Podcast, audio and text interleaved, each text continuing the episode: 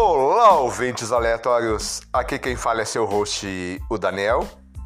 E sejam bem-vindos a mais um novo episódio do Aleatoridades Podcast.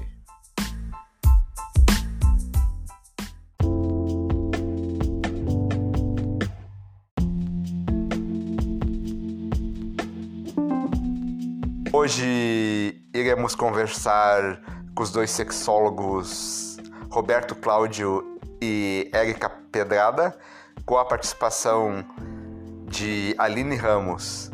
Espero que vocês gostem.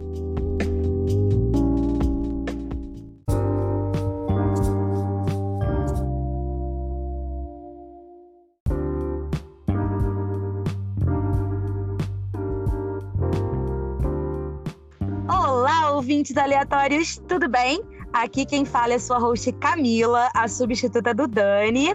E hoje eu tô aqui com três convidados incríveis para falar de um assunto gostoso que todo mundo gosta de falar, mas que apesar disso ainda é cheio de tabu, cheio de curiosidade e que eles vieram aqui hoje justamente para isso, para a gente bater um bate-papo, esclarecer as dúvidas, quebrar esses tabus, falar sobre isso.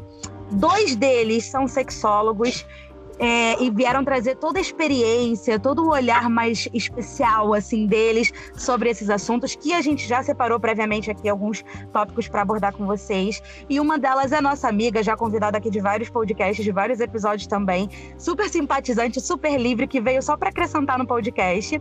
Mas eu não vou apresentar eles, eu vou deixar com que eles se apresentem, tá? Podem começar, podem falar de onde vocês são, o nome de vocês e a gente começa a bater um bate-papo. Amiga? Olá, sou, sou Érica Pedrada, Rio de Janeiro, Copacabana, sexóloga, terapeuta ocupacional, psicopedagoga. Estou aqui aberta para perguntas e respostas sobre sexo e sobre tudo relacionado ao mesmo. Ai, que legal. Então, eu, eu sou Roberto Cláudio Cordeiro, eu sou professor de educação física por formação, eu tenho eu fiz mestrado em sexologia e sou professor de anatomia também. Então Nossa, acho que, que tá tudo tá tudo inteirado aí no meio, né? Então é isso aí. Vamos falar Ah. e vamos fazer um podcast muito legal aí. Ah, que lindo. E eu sou a Aline, alguns já me conhecem do- de outras gravações. Eu sou apenas muito simpatizante e interessada no assunto. É isso aí. Então, a gente já tinha separado aqui alguns assuntos, porque falar sobre sexo é um assunto super amplo, né? E para não ficar vago e a gente ter aqui um norte pra gente conseguir gravar, a gente já separou alguns, alguns assuntos bem especiais. E eu vou deixar a Aline, a Érica, o Roberto começarem, que eu acho que eles separaram para começar para falar sobre sexo versus sexualidade, a diferença entre eles, não é isso? Sim, exatamente. Eu acho que nós temos nós temos visões, cada um tem a sua visão baseada na sua experiência e basicamente nós temos que pensar mesmo no sexo propriamente dito, na sua sexualidade, como você se comporta com relação ao seu corpo e também no que você se propõe a fazer, se é sexo por sexo, se é sexo por amor ou sexo fora de um relacionamento sério. Então é diferente, porém tem relação. Sexo e sexualidade são duas coisas diferentes, mas interligadas. Ao meu ver, com certeza. Sim, sim, com certeza. Isso daí concordo com tudo aí com, com a Érica. Sexo, então, seria o quê? Seria o ato sexual, a prática do sexo. E a sexualidade? Seria o quê? A sexualidade é o que você se propõe a seduzir o outro. Eu acho que você, quando você se olha e se acha sexy, se acha pronta para seduzir e ser seduzida, você tem uma sexualizar, uma sexualidade em, ativação. Você ativa. Ao mesmo, ao contrário que tem pessoas que têm uma sexualidade escondida, porém na hora que tem que agir, ela age muito bem. Não concorda, Roberta? É exatamente isso daí. O sexo, até se você permite, se a gente for colocar uma coisa assim bem, bem clássica, né? O sexo ele pode ser aquele padrão com o qual a pessoa nasce com ele, que vai determinar se é masculino e feminino. O gênero, e, né, no caso. No caso, a, é, a, é a divisão biológica, né? Sim. Daí é ah, sim, biológica, sim. A gente fala biologicamente, porque existe até o sexo legal, não é?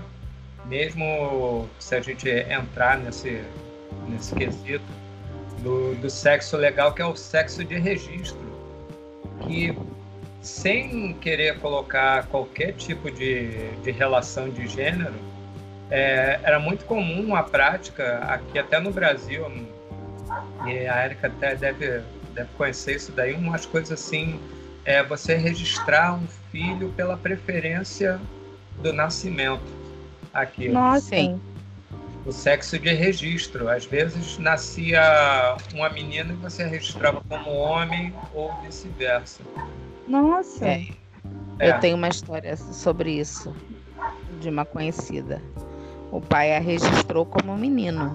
Ela foi tratada desde pequena como um menino. Então, ela foi criada e moldada na, na, na opção sexual masculina, mesmo tendo todos os órgãos biológicos femininos.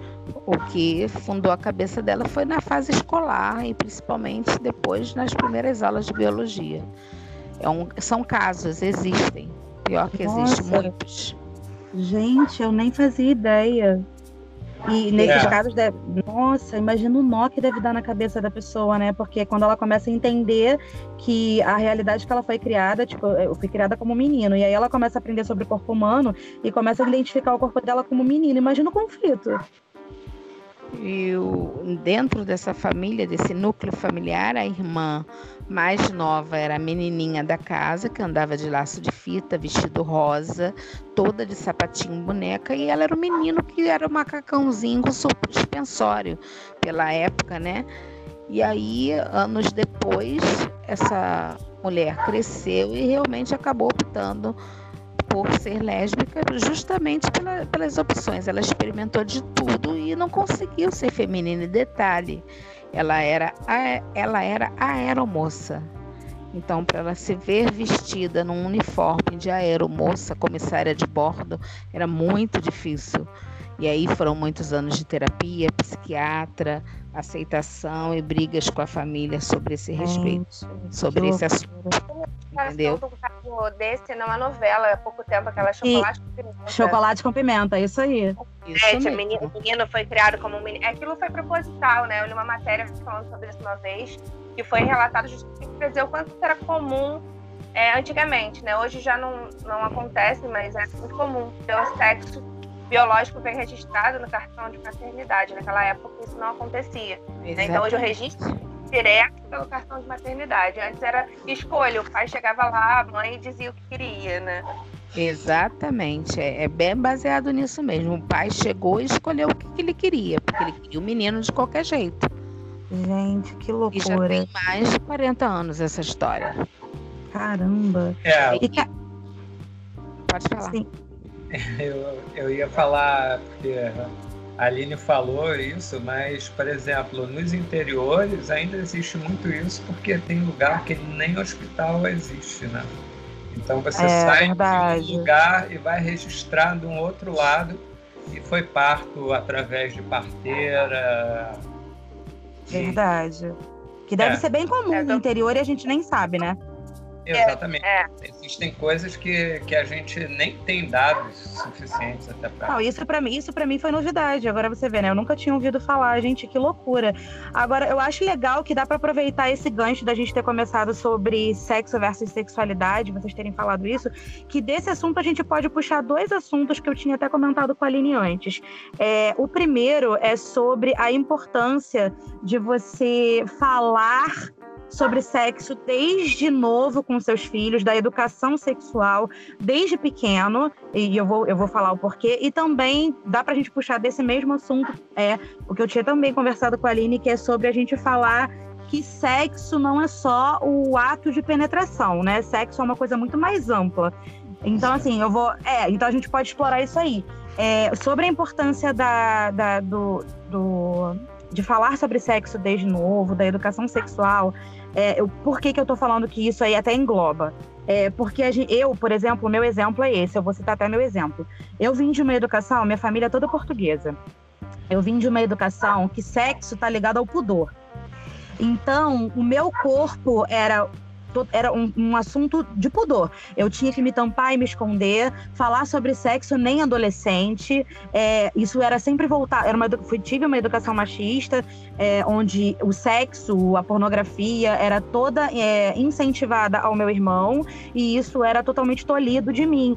E isso me trouxe é, limitações nesse assunto, de eu me descobrir, digamos assim, que não existe um tempo, né, mas que me atrasaram para entender que sexo é liberdade, que sexo é autoconhecimento, porque a minha educação foi limitada nesse ponto. E então eu acho que é válido a gente falar sobre isso, vocês como sexólogos orientar, falar sobre a importância de uma educação e de uma educação que eu digo sexual, não só de liberdade, de você tratar o sexo com naturalidade, é, com crianças, crianças, né? Dependendo da idade, você vai ajustando na adolescência, como falar, mas não só também sobre isso, como também para a gente aí evitar ah, os casos aí de pedofilia, né? Porque se você começa a falar de sexo com seus filhos de forma natural, explicando o que pode, o que não pode, estabelecendo essa comunicação livre com seus filhos desde pequeno, você aí já orienta os seus filhos a identificar quando aquilo ali está errado e você sim cria jovens livres que olham para o sexo com, como algo natural do ser humano, não é? Sim, exatamente. É, partindo das últimas décadas que a família se desconstruiu, você tem lares que têm maridos e maridos, mulheres e mulheres, maridos e mulheres, e mães solteiras e pais solteiros, eu acho que você começa a ter essa liberdade de diálogo e de comunicação. Então, particularmente, você começa a tentar para isso a partir do momento que você tem um afilhado, um sobrinho e seu próprio filho onde você começa a ver como você vai abordar isso. Eu sou, eu, por exemplo, eu, sou, eu, eu venho de família de professora, então a gente aprendeu nos livros e com muita conversa. E aí você vai passando isso através do, do, de geração em geração e cada vez mais buscando pesquisar a melhor maneira de abordagem, seja lúdica, seja por livros e por, e, e por vídeos. O que é que a gente faz? A educação sexual na infância, ela tem que ser abordada sim, por conta dessa pedofilia e por conta do, do próprio conhecer. E aí a gente passa por vamos conhecer o nosso próprio corpo, que a criança passa por isso numa creche, que fica o dia inteiro com meninos e meninas. A criança passa por isso quando fica na casa de outra pessoa para os pais trabalharem. Exatamente. E aí eu sou a favor a quê? A educação sexual na escola, a educação sexual na casa, na família, de forma lúdica, dependendo da idade, e de forma teórica a partir da adolescência. E o ideal é você começar a conversar com a sua filha a partir do, com seu filho a partir de 5, 6 anos, onde ele começa a alfabetização e começa também essa coisa da, do bullying e a erotização que está tendo muito nas escolas, né? É um papel atual. É. Concorda, Roberto? Eu concordo, eu concordo plenamente. Eu, eu, eu, inclusive, nossa, parece que a Érica arrancou as palavras de mim. Eu ia falar exatamente isso. Eu concordo plenamente. É, é bem por aí mesmo. Né? Foi o que eu sempre fiz com, com meus filhos. Eu tenho uma filha de seis anos também, com a qual já, já conversei. Né? com ela de forma lúdica, a gente ensinar, falar o que são partes íntimas. E, é, eu... e realmente, é, é, essa, essa onda né, que, gente tem que, que, óbvio, não é uma coisa nova, né? pelo contrário, é uma coisa já bem antiga, principalmente no que diz respeito à pedofilia, né? E uma coisa muito perigosa, principalmente quando você tem uma família grande, com vários parentes, e geralmente o que se vê muito é, são pessoas bem próximas é, acabam né, abusando das crianças. Né? Isso daí é uma é, coisa... e é uma situação, e é uma situação, né, que às vezes os pais eles não têm como evitar, né? Precisam trabalhar, precisam sair. E é aquilo que a gente sempre fala, os casos de abuso é, sexual com crianças geralmente se dão, se acontecem com pessoas que você menos, menos espera, com avós, com, com tios, pessoas que você jamais vai imaginar. Então, se você trabalha, não tem como evitar que seu filho é, fique com outra pessoa porque é uma necessidade, é, e você não tem como adivinhar, não tem como prever quando isso poderia acontecer, eu acho que se você for parar para pensar, orientar o seu filho dentro de casa, porque os pais são, é, eles são a maior referência do, dos filhos, então eles terem esse primeiro contato com o sexo, e o que eu acho interessante que a Erika falou, é da erotização, é justamente essa. Eu acho que o que assusta é, a, a, maioria dos pais, quando a gente fala que muitos são contra né, a educação é, sexual nas escolas e, e, dentro de casa, porque eu acho que o, é, falar a educação sexual na cabeça de muita gente está ligado ao erotismo. E não, não é, né? Tá ligado, tá ligado a você conhecer o seu corpo, as partes do seu corpo, a você identificar toques, sinais, isso na infância. E como você vai abordar aquilo? Você não vai falar de um ato sexual de penetração com uma criança de seis anos mas você vai fazer ela conhecer o corpo, você vai, vai explicar para ela que determinadas partes do dela é, não podem ser tocadas por qualquer pessoa. Se for, tem que falar com a mamãe, com o papai, estabelecer um primeiro contato com o sexo de forma natural. E depois, sim, conforme a criança for crescendo, entrando na adolescência, aí você vai aprofundando, você vai conversando para poder orientar. Porque foi o que eu falei, não só a gente tem aí dois pontos, né? A gente tem um ponto é, extremamente necessário e, e especial, que é você tentar proteger o seu filho é, de, de, uma pedofilia, de, de, um, de, um, abuso sexual, e a única forma, às vezes, que você tem de fazer isso é orientando o seu filho a se comunicar com você e a identificar isso, e isso nada mais é do que educação sexual, que muita gente vai contra, né? E também da, da questão que eu falei, de você criar jovens, futuros adultos, que, que não olhem com esse desespero né, para o sexo como se fosse algo proibido, como se fosse algo limitado. Você criar jovens conscientes que olhem para o sexo. Eu, eu gosto muito de conversar com a Aline porque ela tem esse olhar. É, a Aline ela sempre fala: sexo é brincadeira, sexo é dança, sexo é curtir. E, só que as pessoas não. Eu não olhava assim até pouco tempo. E até você quebrar isso é toda uma demora, toda uma adaptação. Então, é bacana você fazer isso pensando no seu filho como um adulto, como um ser humano no futuro. E é legal você pensar nisso também como proteção, né? Como comunicação. Mas isso tem que abrir um diálogo bem amplo e cada vez mais para os jovens e adolescentes atuais, porque, por exemplo, tem muitas coisas a nível regionais. Nós estamos no Sudeste, região Sudeste, região Sul, ela é muito mais avançada com relação ao Norte e Nordeste. Então, o que, que a gente tem que pensar? Tem também as tradições familiares. No Nordeste, até hoje, tem lugares que é a primeira vez de uma menina é com o avô, ou com o pai, ou com o tio. E eles normalizam isso, né? E eles normalizam Nossa, é. isso. É. É então, quanto mais nós levarmos essa divulgação, falarmos sobre o assunto e, e desmistificar e, e, e, trabalhar essa autovalorização corpórea do, do menino e da menina, seja a opção futura dele também sexual, isso é muito importante.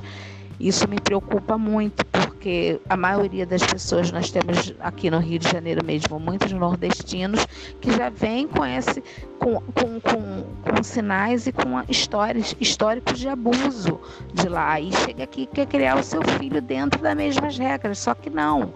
Que chega na escola eles aprendem outra coisa. E aí como é que fica? Isso é um ponto em questão que a gente tem que é, você acabou de mostrar e você acabou de mostrar a importância da educação sexual na escola, né? Porque eles podem vir para cá com esse pensamento, porque para eles lá isso é normalizado, isso é natural, eles tratam Exatamente. isso como algo normal. E se você coloca isso nas escolas como errado, eles vão aprender que não, aquilo não é legal. É até legal para eles identificarem que aquilo é errado e começar a, a parar, né? Tipo, chega, não, denunciar, Sim. enfim, pedir ajuda, né? Sim. É, exatamente. Nos grandes centros, é, no, no Nordeste, a gente vê isso um pouco mais diminuído, mas o, o, problema é que a periferia desses grandes centros ainda tem esses conceitos muito arraigados. Então, é realmente um problema. E a migração que a gente vê, principalmente para cá, né, para o Sudeste, para o Sul, são pessoas não dos grandes centros, mas pessoas da periferia desses grandes centros. Né? E aí a Exatamente. gente vê muito isso. Desse gancho, vocês estão conseguindo me ouvir? Eu estava aqui na dúvida se estava funcionando. Sim, sim, sim. sim. É, eu, eu vou aproveitar o gancho do que vocês estavam falando, porque eu ia entrar justamente nesse assunto, né? Eu, eu, a Camila comentou que eu tenho essa, essa visão, mas isso foi uma construção muito dolorosa, porque justamente a minha família, é, eu cresci no Rio de Janeiro, a capital do Rio de Janeiro, mas a minha família é nordestina.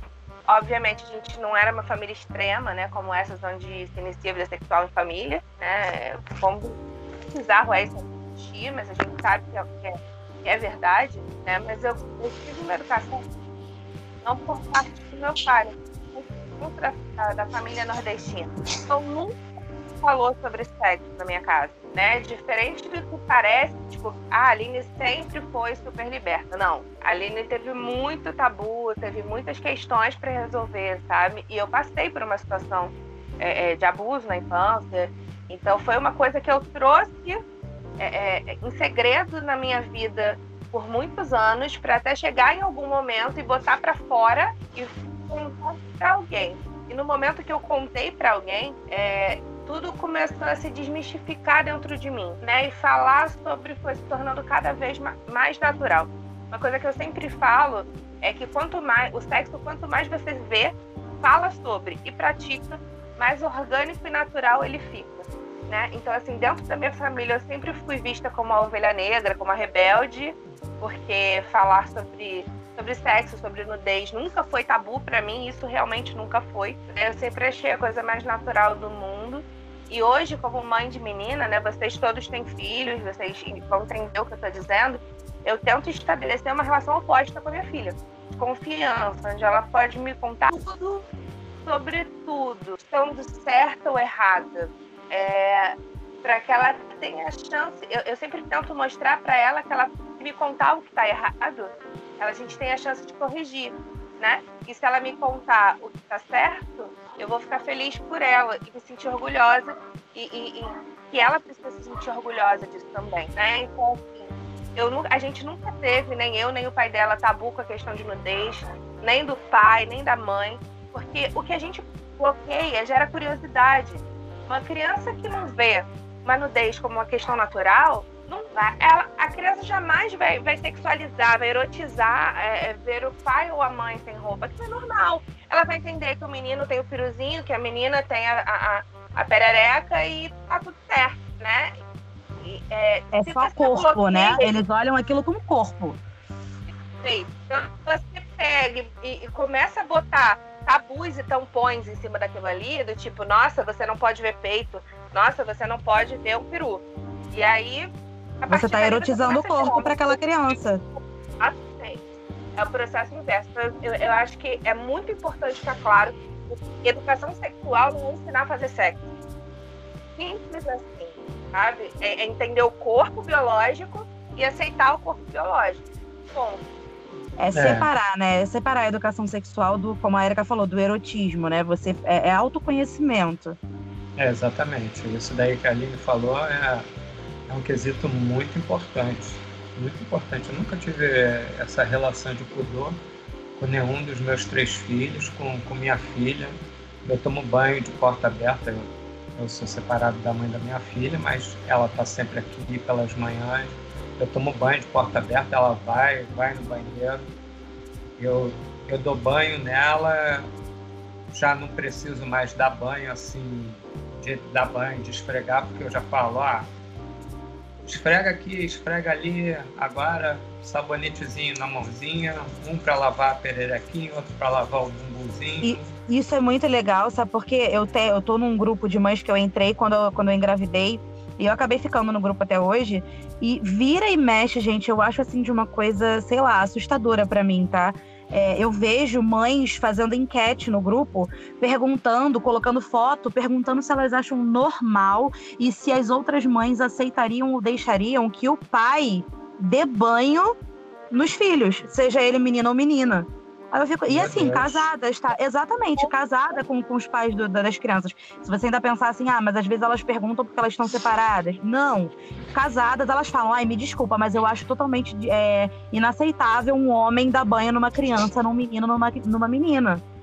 Entendeu? Então, às vezes, a gente entende que é, isso aí precisa ser quebrado nos adultos, né? E começar a trabalhar isso neles para que a gente não tenha novos adultos lá no futuro que continuem pensando assim. É todo um processo.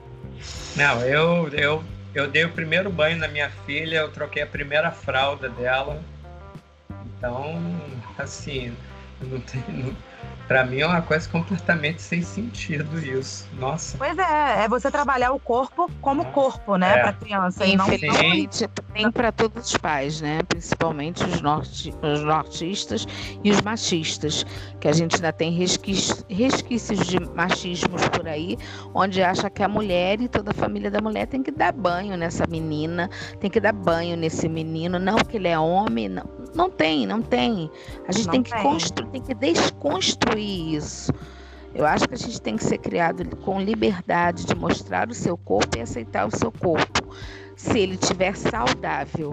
Porque quando a gente entra na fetiche com pessoas gordas, fetiches com magrelos, fetiches com negros, asiáticos ou o que for, esse fetiche ele só, ele só é feito justamente por, por curiosidade de não conhecer o outro você não conhece o outro, você tem esse, esse sonho de, a ser realizado. Então é a mesma coisa com o desenvolvimento sexual da criança, que começa a ter mais atenção a partir dos sete anos e com deficiência mental vai com oito, nove anos por aí. Então a gente não pode esquecer, nós pais e quem vai ser pais no futuro tem que ter uma liberdade de expressão, uma liberdade de de falar, ou falar e mostrar e sentir. É a mesma coisa quando a gente vai falar sobre futuramente a masturbação, o toque, entendeu? É, que é importante então, falar, né? Super. Aproveitando esse gancho aí da, da colocação da, da Camila e da Érica, é, eu acho que é importante a gente puxar um tema que a Érica propôs, que é a posição machista no sexo, né? Porque, Dá pra gente falar sobre isso e sobre o feitiço também. É, é, tudo, tudo no mesmo contexto, né? Sim, o mesmo contexto. Deixa, deixa, mas deixa eu empurrar o fetiche um pouquinho pra frente, porque olha que interessante, né? Vocês colocaram o seguinte: é, o pai não pode dar banho na menina. Mas e a mãe? Não pode dar banho no menino? Pode, por quê?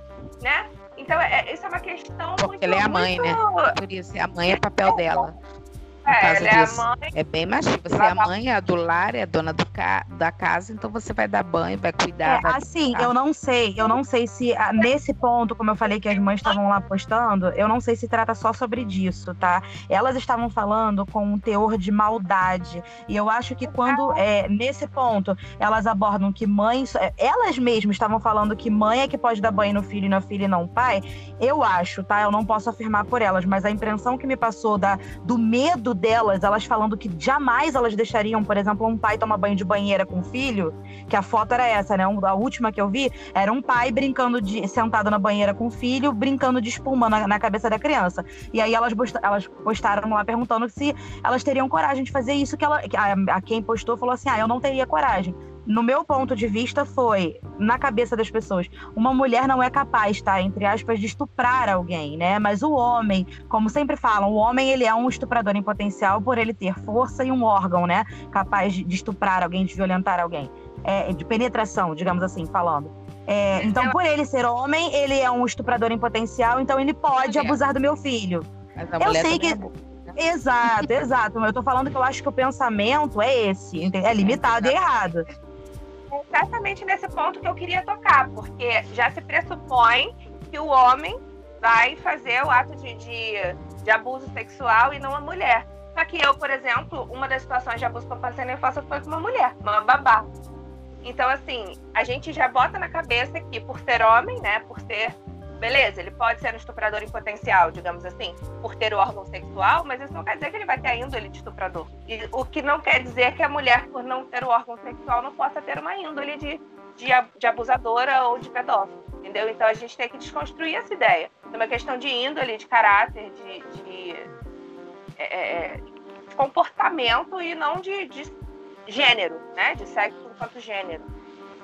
É, não está, não, é, é, o que eu falo, não estamos falando de não ter cuidado, mas o cuidado aqui não é, pelo menos do meu ponto de vista, não é você desconfiar, por exemplo, ou não ter confiança numa relação de pai e filho, de pai e filha, né? É, tem, tem algumas lá que falam que acham errados o, o, pai tomar banho e tudo mais, dar banho na criança. Poxa, é o pai, gente, não é um, um vizinho, né? É o pai. Essa relação de, de pai e filho, de, de, banho, de cuidado, é importante. Então, assim, o cuidado é o que a gente está falando aqui desde o início sobre educação sexual na infância. O cuidado que você tem que ter de proteger o seu filho de possíveis abusos sexuais, seja ele de quem for, e sim quebrar esse, esse, esse estereótipo de que só homem estupra e violenta, não tem nada a ver isso é, apesar de ser uma maioria, não, não é só isso. Mulheres, como você falou, babá, podem abusar. É, é, é que a gente quebra isso, a gente começa a mudar esse quadro com educação sexual, falando sobre isso, ensinando sobre corpo, né? Partes que podem ser tocadas, quem pode tocar, como é, é educação sexual. Não você desconfiar de, um, de uma relação de pai e filho. Exato. É. E aí, e, Sim. Não, não, não, com certeza, não, concordo plenamente né, com tudo que foi dito até aí. Nossa. Aí, saindo um pouquinho do, do, do, da educação sexual na infância, que a gente já falou, de jovens e tudo mais, a gente pode falar também, como eu tinha falado lá no início, é como a gente está falando de sexo, sexualidade, é, toda essa, essa relação, falar também, e até mesmo entra no assunto de, de abuso, né? Que abuso, ou seja, sexo, não está me, me corrija se eu, estou, se eu estiver errada. Não é, não é sinônimo, não é somente penetração. Não é isso? Exatamente. Sim, com certeza. O que seria, então, o que a gente pode abordar então aqui sobre sexo? Estabelecer um conceito de o que tudo que engloba o sexo. Bom, eu acho que a gente tem que pensar que o sexo ele pode tem eu costumo dividir em dois tipos: o sexo por sexo, por uma, uma simples questão fisiológica, de você querer sair com a pessoa, fazer sexo, tchau, tudo bem, e o sexo com um relacionamento, onde existe um, um, um sentimento. Então eu costumo é, dividir isso para as pessoas deixarem bem claro que nessas últimas duas décadas a gente tem observado que as pessoas não saem mais primeiro para sair, bater um papo, depois tal, tal. Hoje em dia não, você está numa balada, o jovem olha para o outro, dá, dá, beija 50 e depois dá para um. Então isso é uma coisa muito normal e até falada nas, nas redes sociais e, e nos jornais. Porém, o que a gente tem que lembrar, sexo, ele pode ser feito com amor e sem amor. Ele pode ser feito a partir do momento que você se permite a fazer o sexo com o outro, seja homem, seja mulher, seja em grupo, seja individual. Então eu acho que nós temos que pensar assim: o que que, o que, que você se propõe a fazer o sexo? Com o que? Como? De que abordagem? Hoje você pode estar num relacionamento sério onde você faz, você não faz sexo, você faz sexo com amor, você faz com um relacionamento com vontade. E do outro você está sozinho, você está afim de fazer sexo por sexo mesmo, seja com um amigo, com um conhecido ou com uma pessoa que você acabou de conhecer. Então eu acho que isso é que tem que ser abordado. O que que você quer nesse momento no ato de fazer sexo? Dois pontos. São tipos, né? São contextos de sexo diferente, né? Exatamente. É, exatamente isso que, que a Erika falou. Realmente, a gente tem contextos diferentes aí de, de sexo que, obviamente, você pode exercer a sua sexualidade né, da melhor maneira que couber naquele momento. Seja, seja uma coisa feita com amor, ou seja feita por diversão curtição, desde que aquilo né, não, obviamente, acabe machucando você e outra pessoa. Né? E o que eu estava falando, Aline. Sim. Tem que sim, ser, é o que eu estava falando, Aline. O sexo, é, a minha visão de sexo é: o sexo ele é livre, o sexo, ele é. Eu, eu, até uma das coisas que eu ia perguntar é se tudo. Se existe limite quando a gente fala de sexo, né? Existe um limite do até onde isso é normal e até onde isso não é. E que é bacana a gente falar sobre isso também. E o que eu tava falando com a Aline antes também é o sexo, é, ao meu ponto de vista, a gente olha o sexo como a penetração. A gente resume o sexo à penetração, mas de tudo que eu já ouvi de, de pessoas me contando e tudo mais, o sexo ele é muito mais do que isso. O sexo é toque, o sexo é tudo que te dê prazer, que dê prazer ao corpo, né? Então o sexo ele começa nas preliminares. Né? O sexo ele começa no toque, ele começa no beijo, ele começa no cheiro. Sexo é o tesão, né? É, é a vontade. Ou, ou... Sim, exatamente. Sim, claro. Mas, infelizmente, se você passar para o tópico machismo, Antigamente não era assim. Ele comentar, ele, ele, ele mandava, falava. Teve uma minissérie que o, o, o José Wilke até falava: hoje eu vou lhe usar. E, e a mulher era usada e acabou. Oh, graças então, a Deus, isso está mudando, gente. Obrigada a partir do momento que a gente não pode fazer isso, não, não pode. A gente tem que se conhecer. Eu acho que na sua pergunta só tem uma resposta. Você se permite o que você quer, seu corpo, suas regras. A gente está ouvindo muito isso desde 2019. Não é não, se respeite. O que os jovens estão trazendo isso até mesmo para a vanguarda. São seu corpo e suas regras. Não é porque o seu namorado, seu marido, seu ficante quer, ah, eu vou fazer um sexo anal, eu quero fazer. Não, você não tem que querer, você vai querer se eu quiser, se nós quisermos. É um exemplo clássico. Isso é uma coisa clássica. Seu corpo e suas regras. Não, você não vai fazer. E antigamente não. O machismo, o machista vinha, dominava a mulher, fazia as posições que ele queria, ela, e ela tinha apenas até que às vezes mil vezes fingia um orgasmo. E isso é uma realidade da década de 40, 50, 60, 70 e se duvidar até nos dias de hoje. Respondeu sua pergunta? Com certeza nos dias de hoje também. É, definitivamente. É, eu vejo que hoje em dia, graças a Deus, isso mudou, né? Isso está mudando bastante. As mulheres estão é, é, cada vez mais se explorando, se autoconhecendo. Até porque, por causa de, por exemplo, podcasts como esse, por causa da internet, comunicação, informação, a gente está trabalhando isso. E, e, foi o que eu falei, né? É, eu acho que já estabelecer aqui que sexo é livre e consensual, foi o que a Erika falou. Desde que os dois estejam curtindo, não fazer nada para agradar somente ao outro, né? Como a Aline sempre fala para mim, sexo é troca, né? Você dá prazer, você recebe prazer. Sexo é troca, uma troca consensual. Você faz o que você curte, faz no outro, ele faz em você. Então, a, a resposta do existe limite no sexo é essa, né? O limite é seu, é individual né? Não existe, você, a gente não tem como dizer aqui, ah, existe sim, ó, isso aqui não, isso aqui não é. Não, isso é individual para cada um. Claro, como eu, como eu estava falando com a Aline, né? Eu acredito que existam coisas que deve passar de um padrão, posso estar errada, me corrijam, é, um padrão de, eu vou colocar normalidade, mas eu nem sei se isso é, é correto, um padrão normal para algo doentio, né? Por exemplo, zoofilia né? É, já não, é, no meu ponto de vista, será que isso é bacana? Será que isso é bacana? Né? Pessoas que têm vontade de transar com animais, até que ponto? Eu acho que aí existe um limite geral, né? De até onde uma pessoa talvez precise procurar ajuda, precise trabalhar isso. A pedofilia também, né? A gente falou aqui. É, alguns feitiços, como, feitiços, como a Erika falou, que não são bacanas, que precisam ser trabalhados. Então, talvez até exista aí algum tipo de limite de, poxa, isso não é bacana, isso não é legal de uma forma geral. Mas na prática do sexo mesmo, entre pessoas, o, o limite quem estabelece é você, né? Até onde você curte, até onde você quer. Olha, eu acho que eu, eu, eu, eu vou até me, me intrometer aqui, gente, sexólogos, desculpa, mas se vocês me permitem né, responder a colocação da Camila, eu acho que a sua pergunta é, é, tá com a resposta embutida né? Porque se, se a Erika acabou de colocar, né, e o Roberto concordou que sexo tem a ver com, com, com o que é consensual, é, a gente se faz a seguinte pergunta: a pessoa, a outra pessoa envolvida no sexo, ela tem condições de consentir?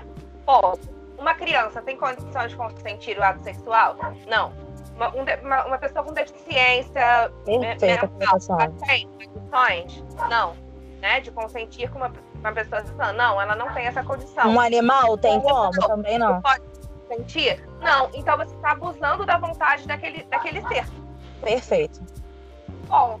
É, é simples assim. A, a, o, consenso, o consenso responde. Exato. E como, a gente, e como a gente combate isso? Combate isso com informações, conversas, com quebra de tabus né, com conhecimento do próprio corpo, conversando desde a mãe, irmã, tia, prima, colegas, amigos íntimos, fazer rodas, ouvir podcasts sobre isso, sim, ler sobre o assunto. É a informação. Nós precisamos de mais informações, de fornecer informações a cada vez mais para esse grupo de jovens que estão sendo formados nesse momento e até mesmo para eles poderem ter a liberdade de escolher o, a, a, a sua, o seu gênero, a sua sexualidade entendeu? O que eles querem fazer, o que eles querem ser, se eles querem ser homo, hétero, trans e, e, e etc, entendeu? Isso é muito importante. É a conversa. É, Sensacional. Jovens, mas o contrário também né? Se a gente que é mais jovem tem a, a possibilidade de trazer essa orientação para pessoas mais velhas, também é super importante. Eu, eu nunca, hoje... nunca é tarde, né? Nunca é tarde é. para a gente aprender. Então, hoje no trabalho, por exemplo, que eu acabei me relacionando com pessoas muito mais velhas do que eu, né? Porque eu, eu sou supervisora técnica, só que muitos dos meus funcionários são muito mais velhos do que eu.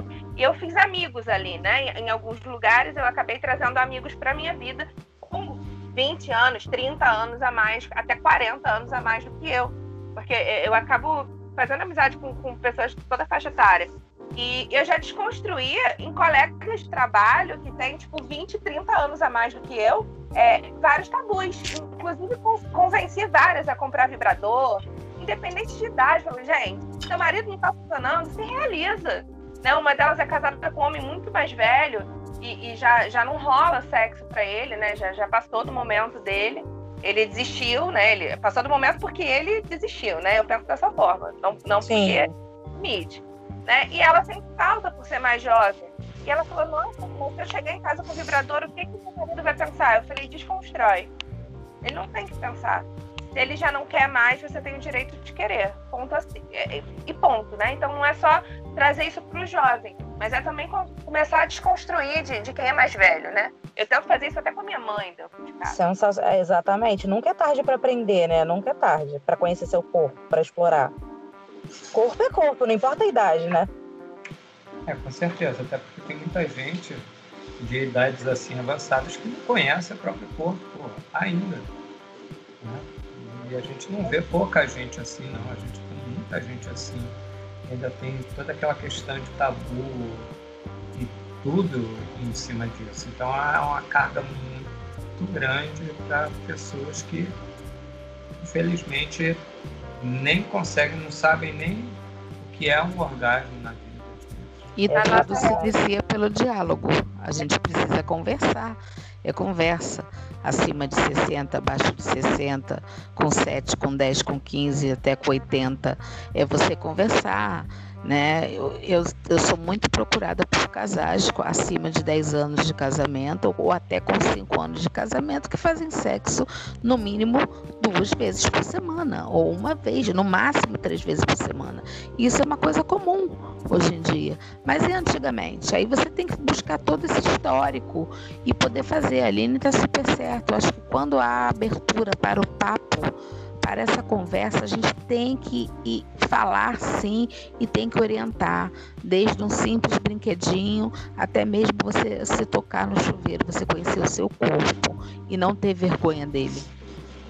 É, porque olha só, se você for parar para pensar que sexo é prazer, se você, você sabe exatamente como você sente prazer, o que você gosta, automaticamente o sexo vai ser isso, é pensando em você acima de qualquer coisa. Primeiro, né? Se você se conhece, você sabe como você gosta, como você sente prazer, levar isso para um sexo a dois, a três, seja lá como for, é saudável primeiramente para você e obviamente para a relação. Isso já começa por aí, né? Sim, com certeza. E...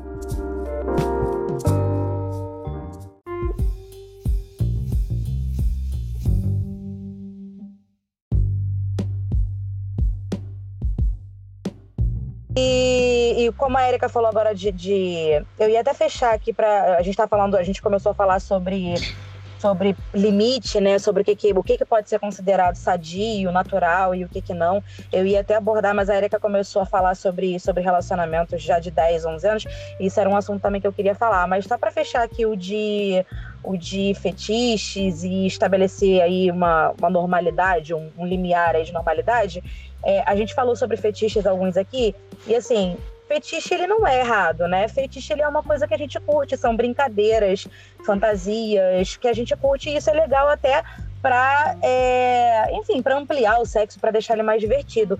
Porém, como a gente está falando aqui agora, como a Aline falou que eu achei sensacional, é, a gente perceber quando aquilo não está sendo legal para os dois, se não há um consenso, se não há é, um prazer mútuo, isso aí já deixa de ser bacana. Como a gente começou a falar no início, que a Erika falou do, do fetiche com corpo gordo, eu até comentei com a Aline que a gente tem um amigo que é homossexual, e eu estava conversando com ele sobre isso, né, sobre corpo e tal, e ele ia até gravar um podcast sobre, sobre ser homossexual, sobre as experiências dele. E eu e ele, a gente falou sobre esse mesmo assunto, porque eu e ele somos amigos desde a infância e sempre fomos gordinhos, né? Eu e ele. Ele hoje tá magrinho e tal, mas ele tá magrinho e ele, ele, ele desabafou assim muito comigo. Ele começou a chorar e a gente acabou tocando no mesmo assunto praticamente no mesmo momento. Agora você vê, né? A gente teve contato com isso em momentos diferentes, mas teve. É, do fetiche com corpo gordo. E não é um fetiche bacana, gente. É um fetiche que objetifica o corpo gordo, né? É, eu vou falar aqui do corpo gordo, mas não é só sobre o corpo gordo. Como a Erika falou no início do, do da gravação. É, o corpo negro, o corpo magro, é quando você objetifica aquele corpo de alguma forma, né? Como você olha para aquilo, é, como é que eu vou te falar? Você só vê, é, é uma tara, literalmente. Você ignora que tem uma pessoa, você ignora que tem um ser humano, você não consegue enxergar nada mais além do eu vou me satisfazer naquele corpo. E a minha experiência e a desse amigo com esse tipo de fetiche foi exatamente essa. Eu nunca passei por isso, tá? Nunca fizeram isso comigo, mas eu já vi inúmeros casos assim de pessoas próximas a mim. É, as pessoas entendem que, infelizmente, tá uma maioria, especialmente homem, né, que entende isso da mulher. Eu não, pelo menos eu não conheço ao contrário. Mas eles entendem que a mulher gorda, por exemplo, ela tem algum tipo de carência ou de autoestima ou, ou algum tipo de, de, de problema com isso, com o corpo, e eles acham que é um sexo mais fácil eles acham que. Eu estava até falando isso com a Aline hoje mais cedo. E eles acham que a, a, a mulher. Do, ela vai topar qualquer coisa. Ela vai fazer qualquer coisa, né? Porque é o corpo gordo. Oi? Eu, tenho uma experiência sobre isso e tem, e tem carência emocional porque acha que tem que topar tudo porque senão ninguém vai querer ela, né? Exatamente. É. E assim, a, a, gente tem que saber, claro, né? Estabelecer um limite. Existe, gente, todo mundo, gente, eu acho hipocrisia você falar que não existe uma preferência, tá? Uma atração existe. preferencial por um tipo de corpo. Sim, Isso é mentira. Claro. A gente tem sim. Agora, a, a, o limite aí para mim do normal é quando você diz que você só quer aquilo, né? Tipo assim, ah, eu só vou me relacionar, só vou ter sexo, só vou transar se a pessoa for, for assim. Não, né? A gente se relaciona com seres humanos, ponto. Mas é óbvio que todo mundo tem uma preferência. Então, assim, não, não é errado você dizer para mim. Eu tenho amigos é, que curtem mulheres gordinhas, são apaixonados. Eles olham pro corpo da mulher gorda, eles olham. Pra, é tipo assim: você vê, eles estão num ambiente cheio de gente, eles vão flertar, eles vão chegar numa menina gordinha, porque eles são apaixonados. Mas não é uma coisa do tipo, eu só fico com elas, eu só tenho tesão. Não, é uma coisa natural. Agora, o fetiche, como eu falei, é isso, né? Você diminui, você esquece o ser humano, você, você objetifica aquele corpo. Isso não é bacana. Eu passei por isso. Eu passei por isso quando eu pesava 137 quilos e a os encontros por sites de relacionamento geralmente eram voltados para meninos mais novos, que era a minha preferência na época, mais novos que eu digo 10, 15 anos mais novos do que eu, chegando até 20, claro. Então, o fetiche deles era justamente ter essa pessoa obesa para matar esse, esse é, matar, saciar sua vontade, curiosidade, porém ela não servia, essa pessoa obesa não servia para sair com ele de mão dada, era apenas sexo. Era ponto. apenas sexo. É isso. Entendeu? Então eu passei por isso, como também passei depois, depois de eliminar os 75 quilos da minha vida, que aí eu passei a ver uma, um outro, uma outra visão dos homens que não queriam as, as magrinhas.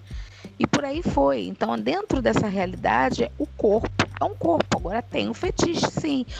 O fetiche pelos cabeludos, pelos barbudos e pelo negro, como eu disse. Mas a partir do momento que você começa a analisar, não, ele não te quer porque você tem, você é além do peso, você só serve para o sexo. E aí você começa a arriscar da lista e a estudar sobre o caso. No meu caso, tudo que foi, tudo que eu pude fazer para aproveitamento 100% da minha pesquisa em campo, então eu usei e aproveitei. Então eu pude tirar, graças a muita terapia, e muito, muita troca, eu pude tirar bom proveito disso e ver que hoje em dia tem um empoderamento da mulher. Antigamente não tinha. Então, como é que ficava isso? Como é que ficava esse caso? Ih, é. terapias cheias, entendeu? É, Essa é a realidade. Infelizmente, a, as mulheres, infelizmente, nesse ponto, a gente sofre mais com isso, né? Até porque é meio que cultural, né? O homem vir até a mulher, ele chegar, ele puxar o assunto, ele chavecar. Então, acaba que meio que a gente passa por esse processo.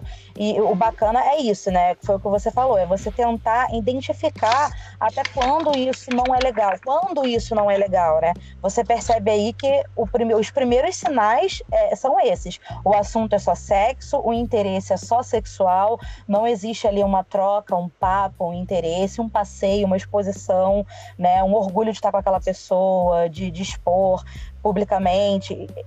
São esses os sinais que a gente tem que começar a observar, não só aqui com o corpo gordo, como a gente falou, com corpos, né? Com o corpo de forma geral. Tem que ficar atento aos sinais para você acabar não passando por isso, porque a gente se machuca, né?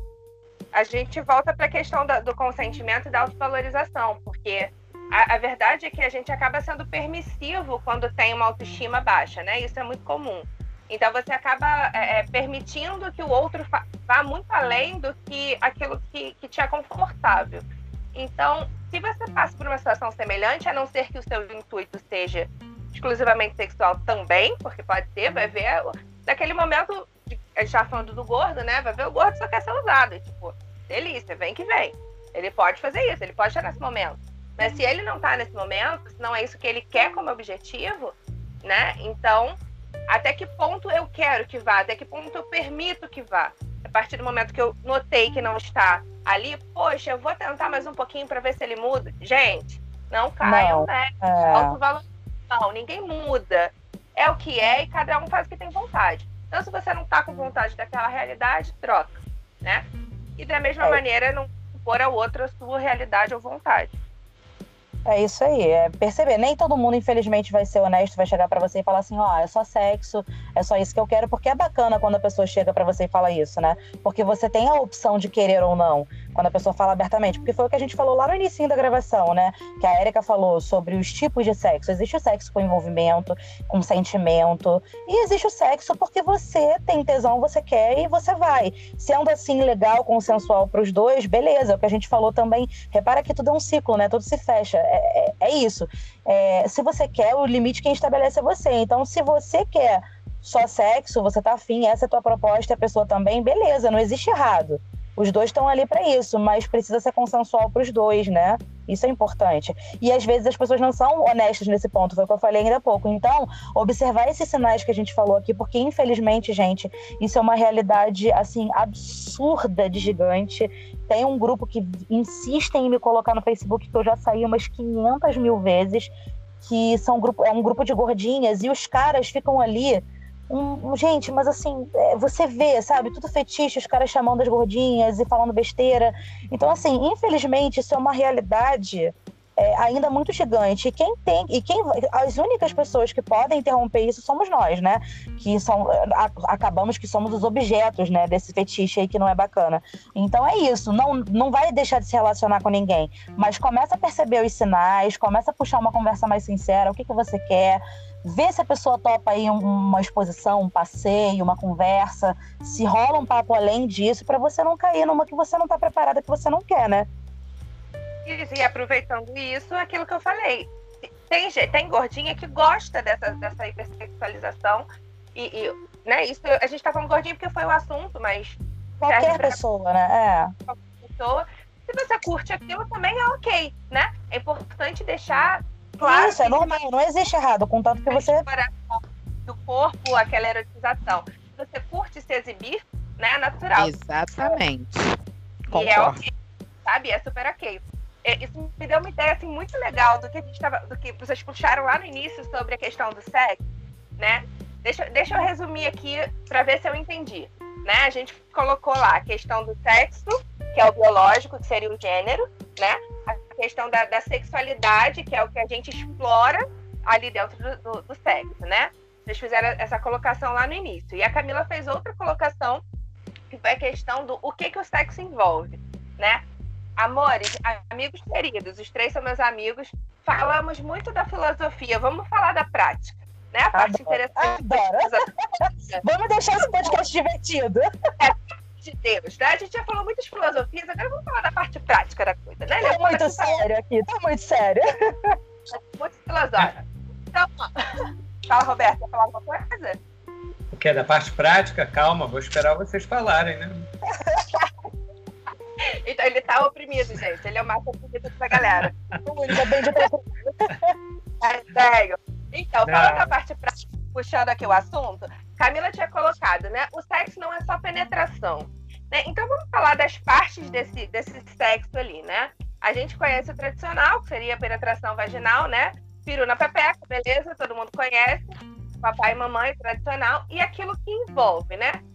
comecei ali, uma preliminar, né? O carinho. Vamos falar daquele, daquele problema grave que se chama sexo oral feminino, gente? Ah, isso é muito problema mesmo.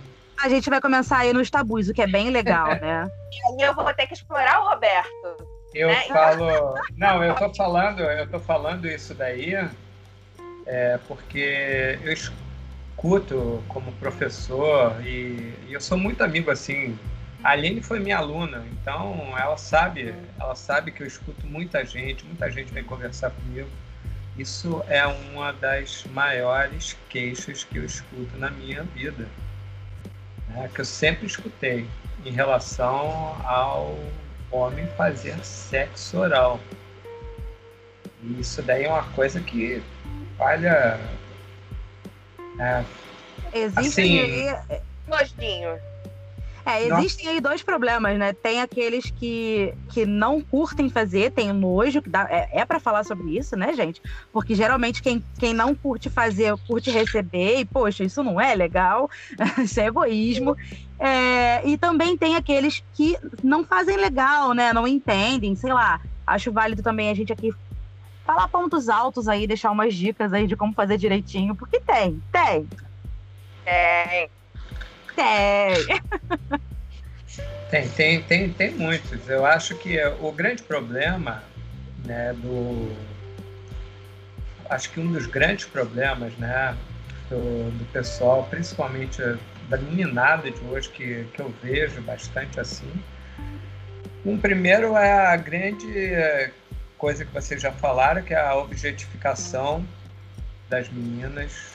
E, por exemplo, assim, no, no nível, no âmbito da, da, da faculdade, é nossa, é muito fácil você sair com, com a menina somente assim, para transar e assim.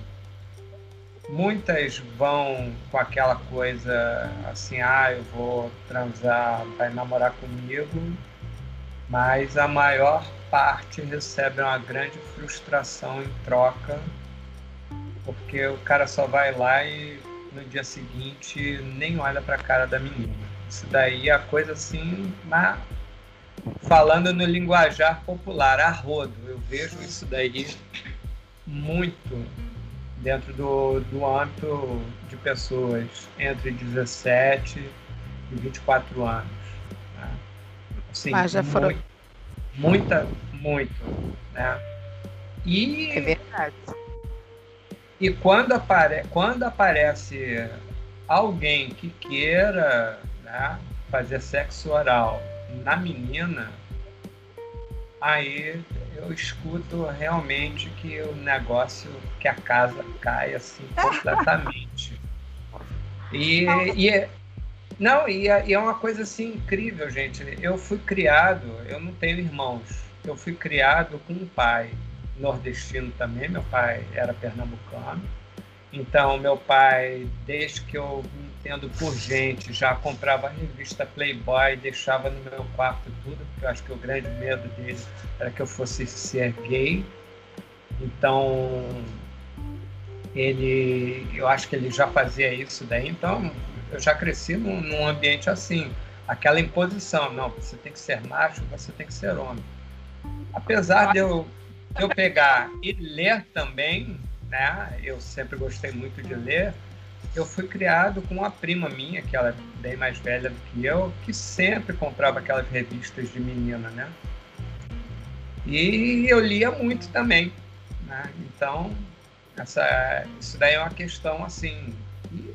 Hoje em dia não faltam lugares para você pegar assim dicas.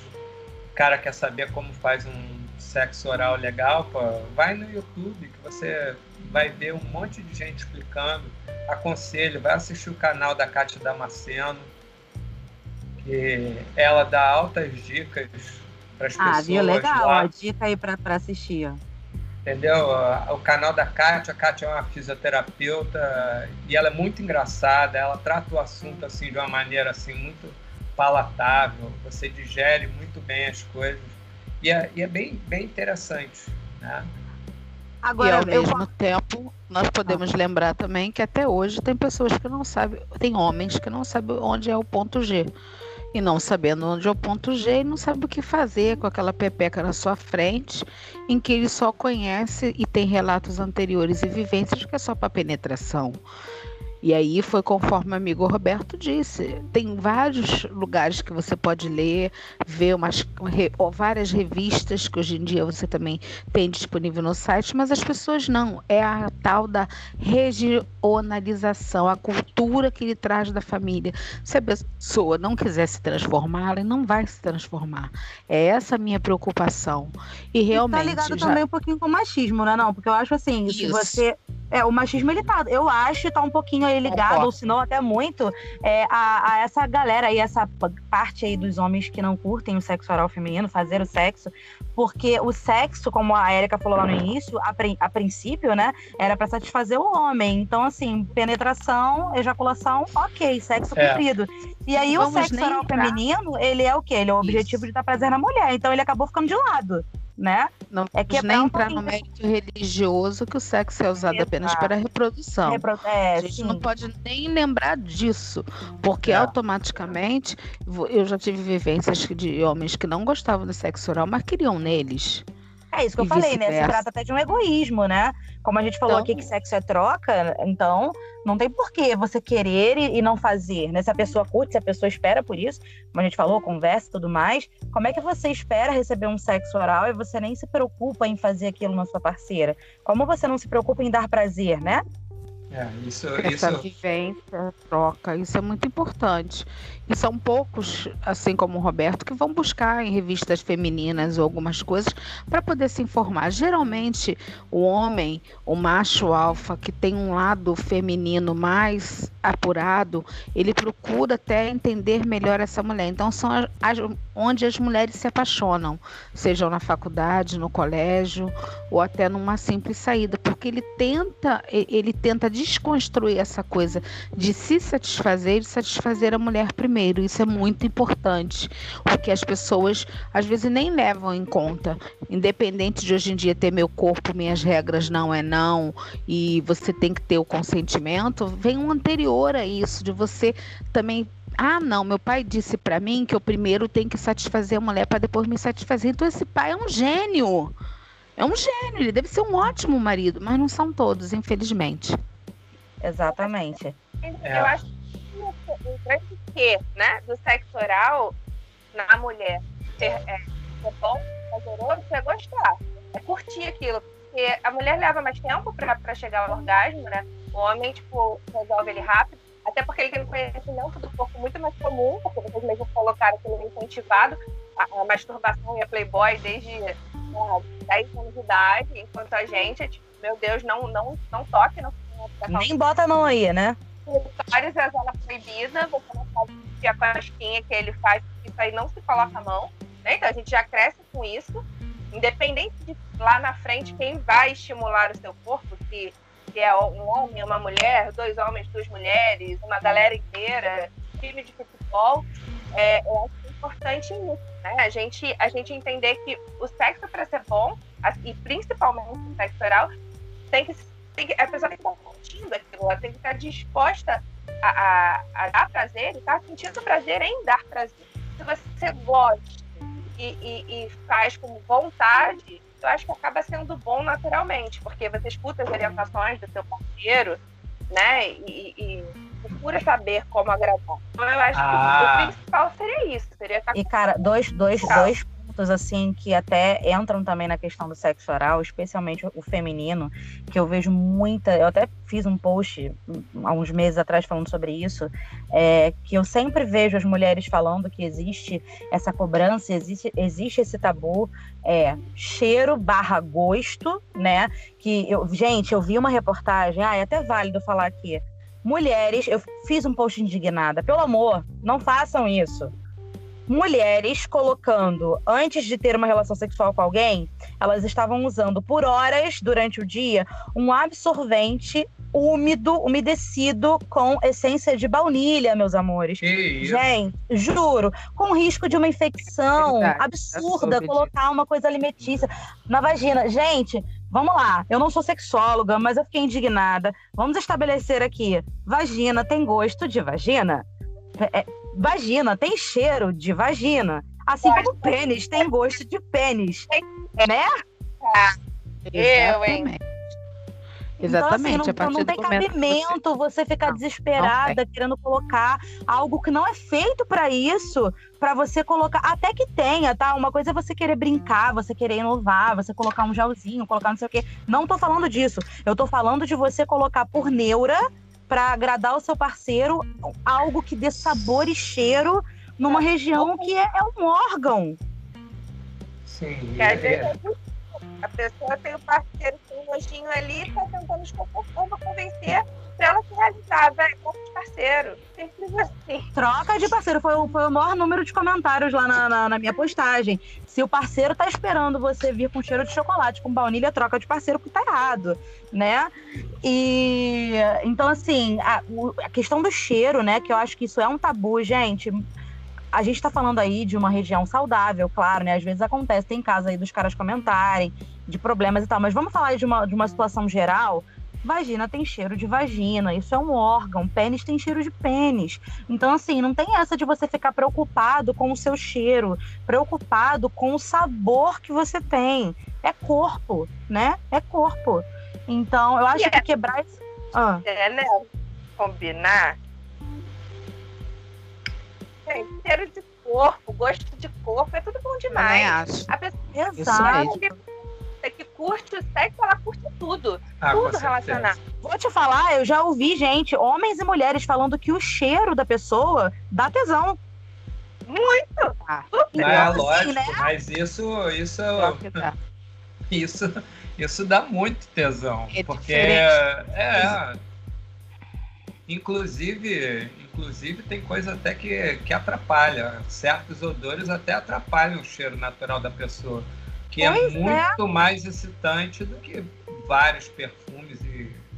Exatamente. E outra coisa é. também que eu sempre vejo. Ah, pode falar.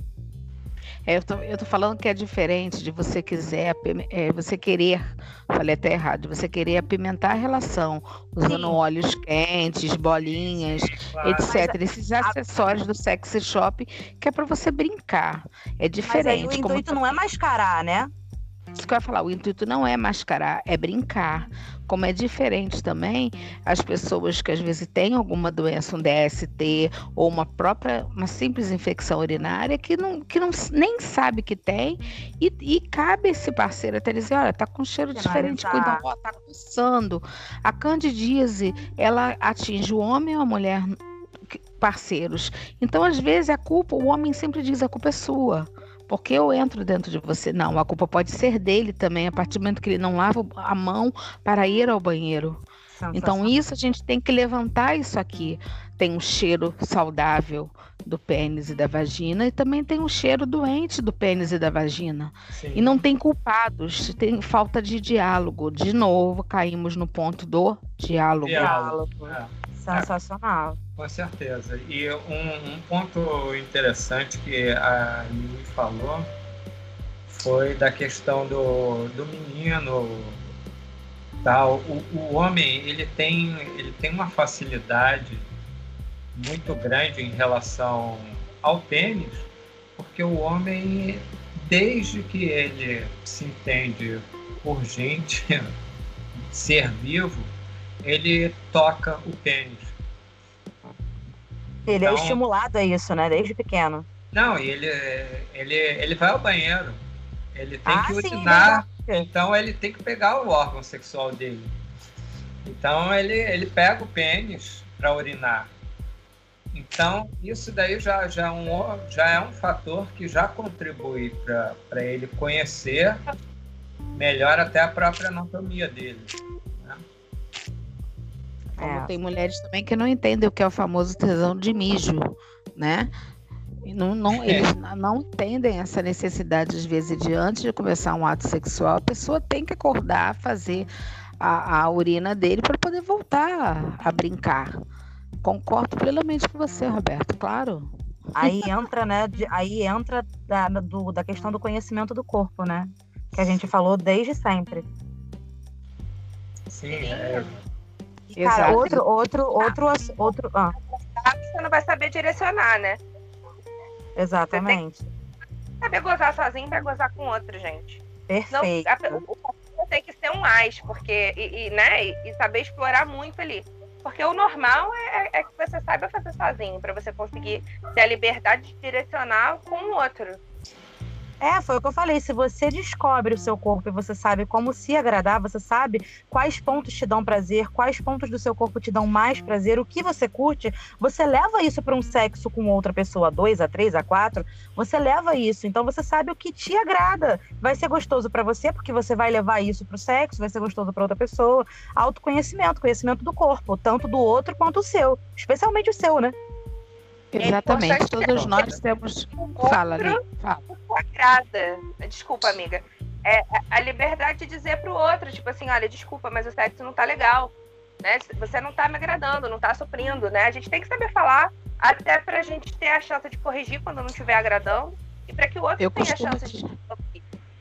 Eu, eu, eu, costumo dizer na terapia de casais, ou na terapia de mulheres, ou até mesmo para alunos, que a primeira, a primeira transa de um casal nunca vai ser igual à décima. Então, a primeira, as quatro primeiras são de autoconhecimento e conhecimento do outro para você poder construir. É lógico, se você estiver na vibe do sexo por sexo, você não vai construir isso nada. Então é saciar aquele momento, tchau, me liga um dia, entendeu?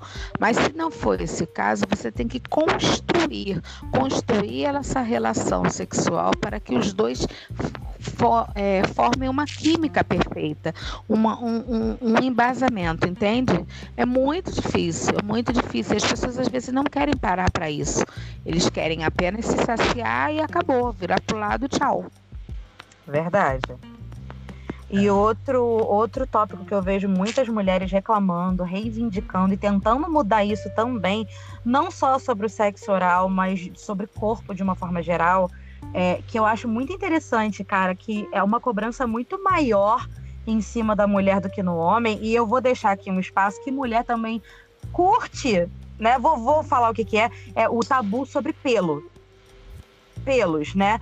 É, eu vejo inúmeras mulheres reclamando, já vi posts assim, de, de, inclusive caras que entendem que isso é, é um tabu, de, dos caras reclamarem com as meninas porque tem um pelo, porque a, a depilação não tá em dia, tá começando a ter pontinho de pelo, e as mulheres começarem, uhum. eu achei, eu acho legal isso, as mulheres começarem a reclamar, entender que pelo é do corpo.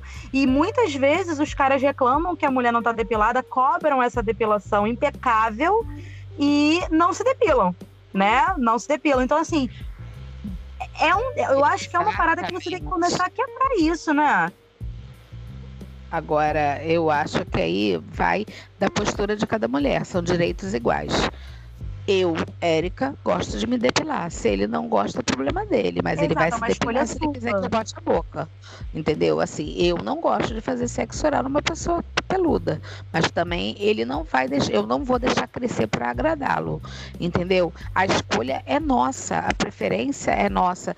E hoje em dia, aliás, de 10 a 20 anos para cá, os próprios urologistas estão orientando os homens a se a diminuírem sua pelagem tosando com a tesoura, mudarem o seu hábito de cuecas, tal, por causa das, das famosas alergias, dermatite entre as virilhas, as coceiras do verão, que cada vez mais o calor está insuportável.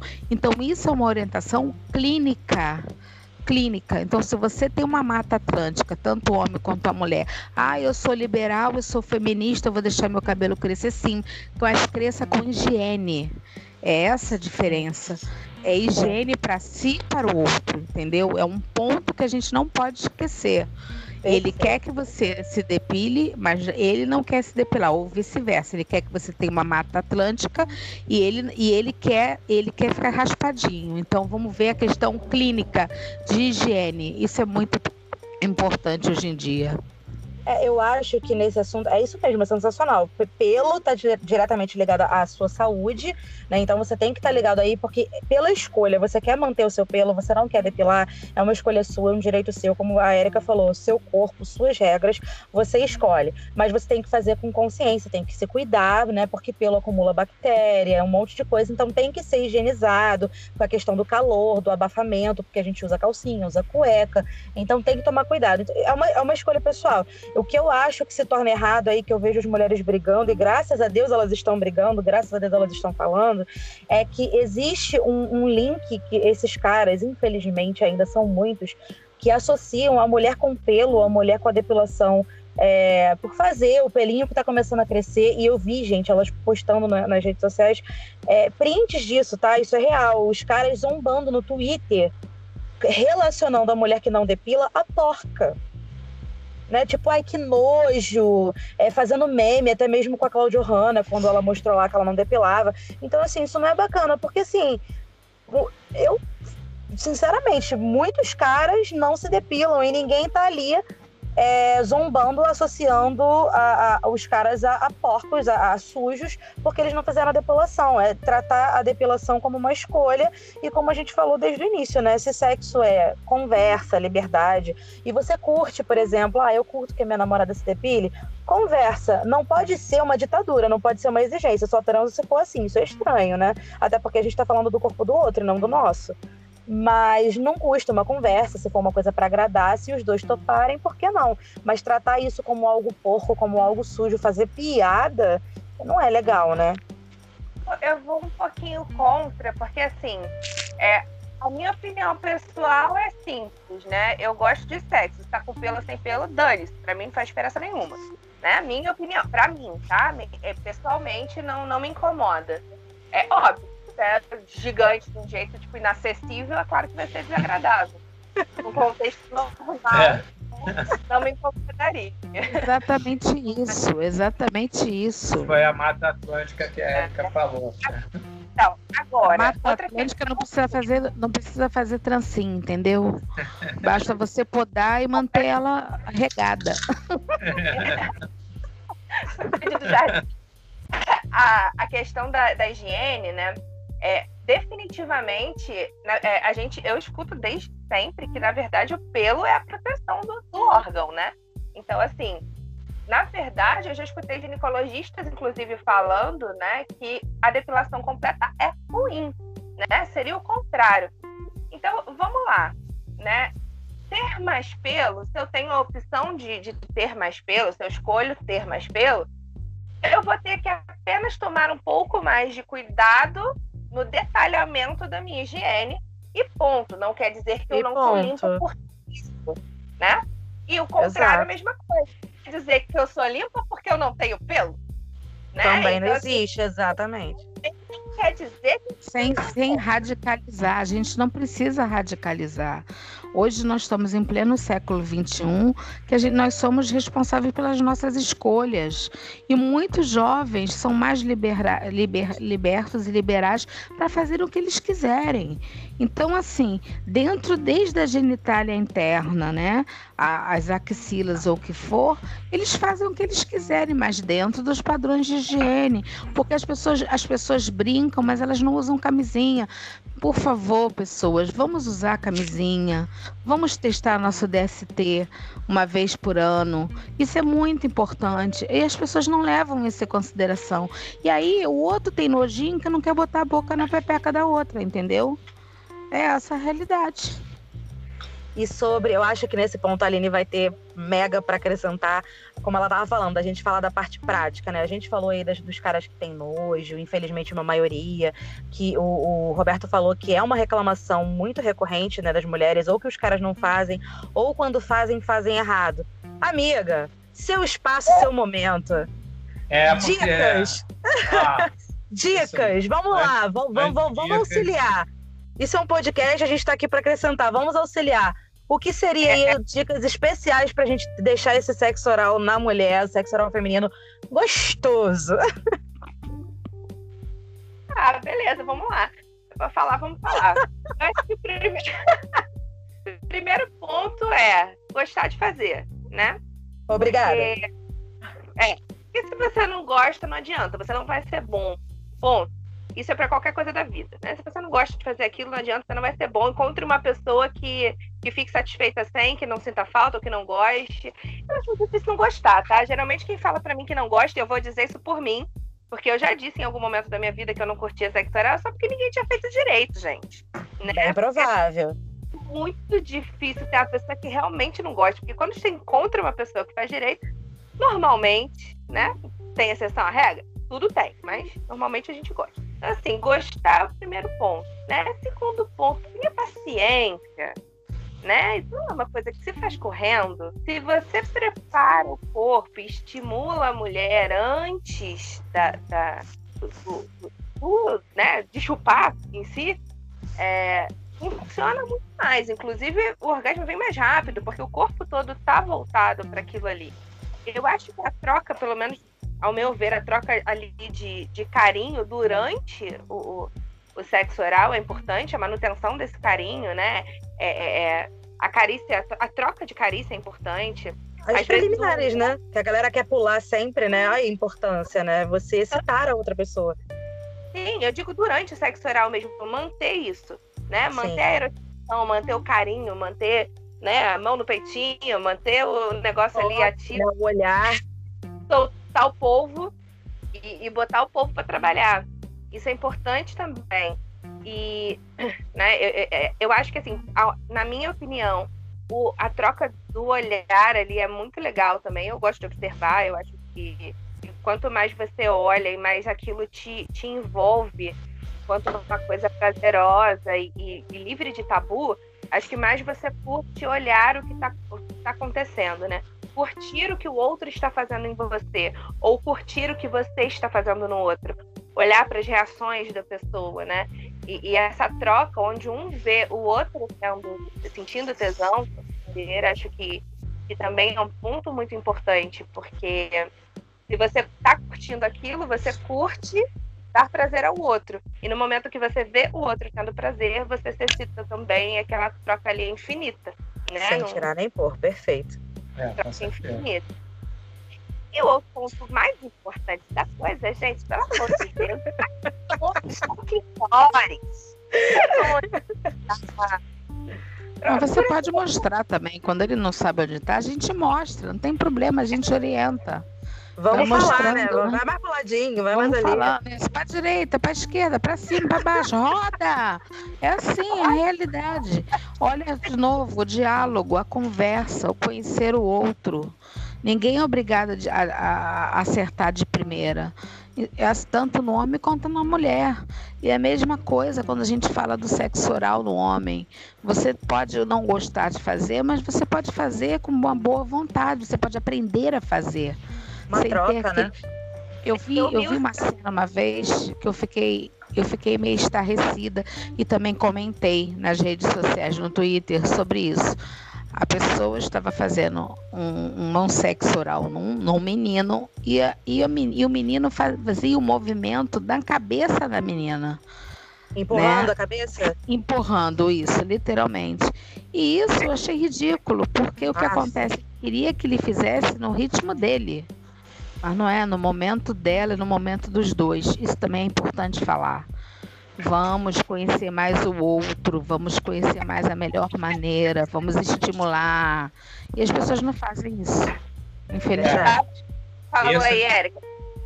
É, isso que a Érica falou é uma coisa. É uma das reclamações também que eu já ouvi ouvi muito assim. Olha, eu já escutei tanta coisa de sexo oral assim que, nossa, eu fico me perguntando, gente, mas como é que, como é que o pessoal não tem a menor, sei lá, vontade ou curiosidade de tentar aprender, saber onde fica o clitóris? E, gente, assim, eu conheço, assim, mais de 10 pessoas que já falaram assim, já pediram, pelo amor de Deus, para. Eu já vivi isso. Então. É... Eu já vi isso. E eu ouvi do meu, desse meu ex que eu não eu era frígida porque eu não gostava. Eu falei, eu não sou frígida, eu não gosto de você fazendo porque você morde. Ai. Ele mordia. Ai, tá. Exatamente. Até doeu. Eu sentia dor, exato, doía. Eu sentia ah. dor e aí eu não queria mais que fizesse. E aí ele falou: você é frígida, você não curte. Eu falei: não, cara, você morde o que não é para morder. Mas uma coisa eu vou, uma coisa eu vou falar e assim, por exemplo, o que é o pior espelho? O pior espelho é o espelho da, do filme pornográfico, né?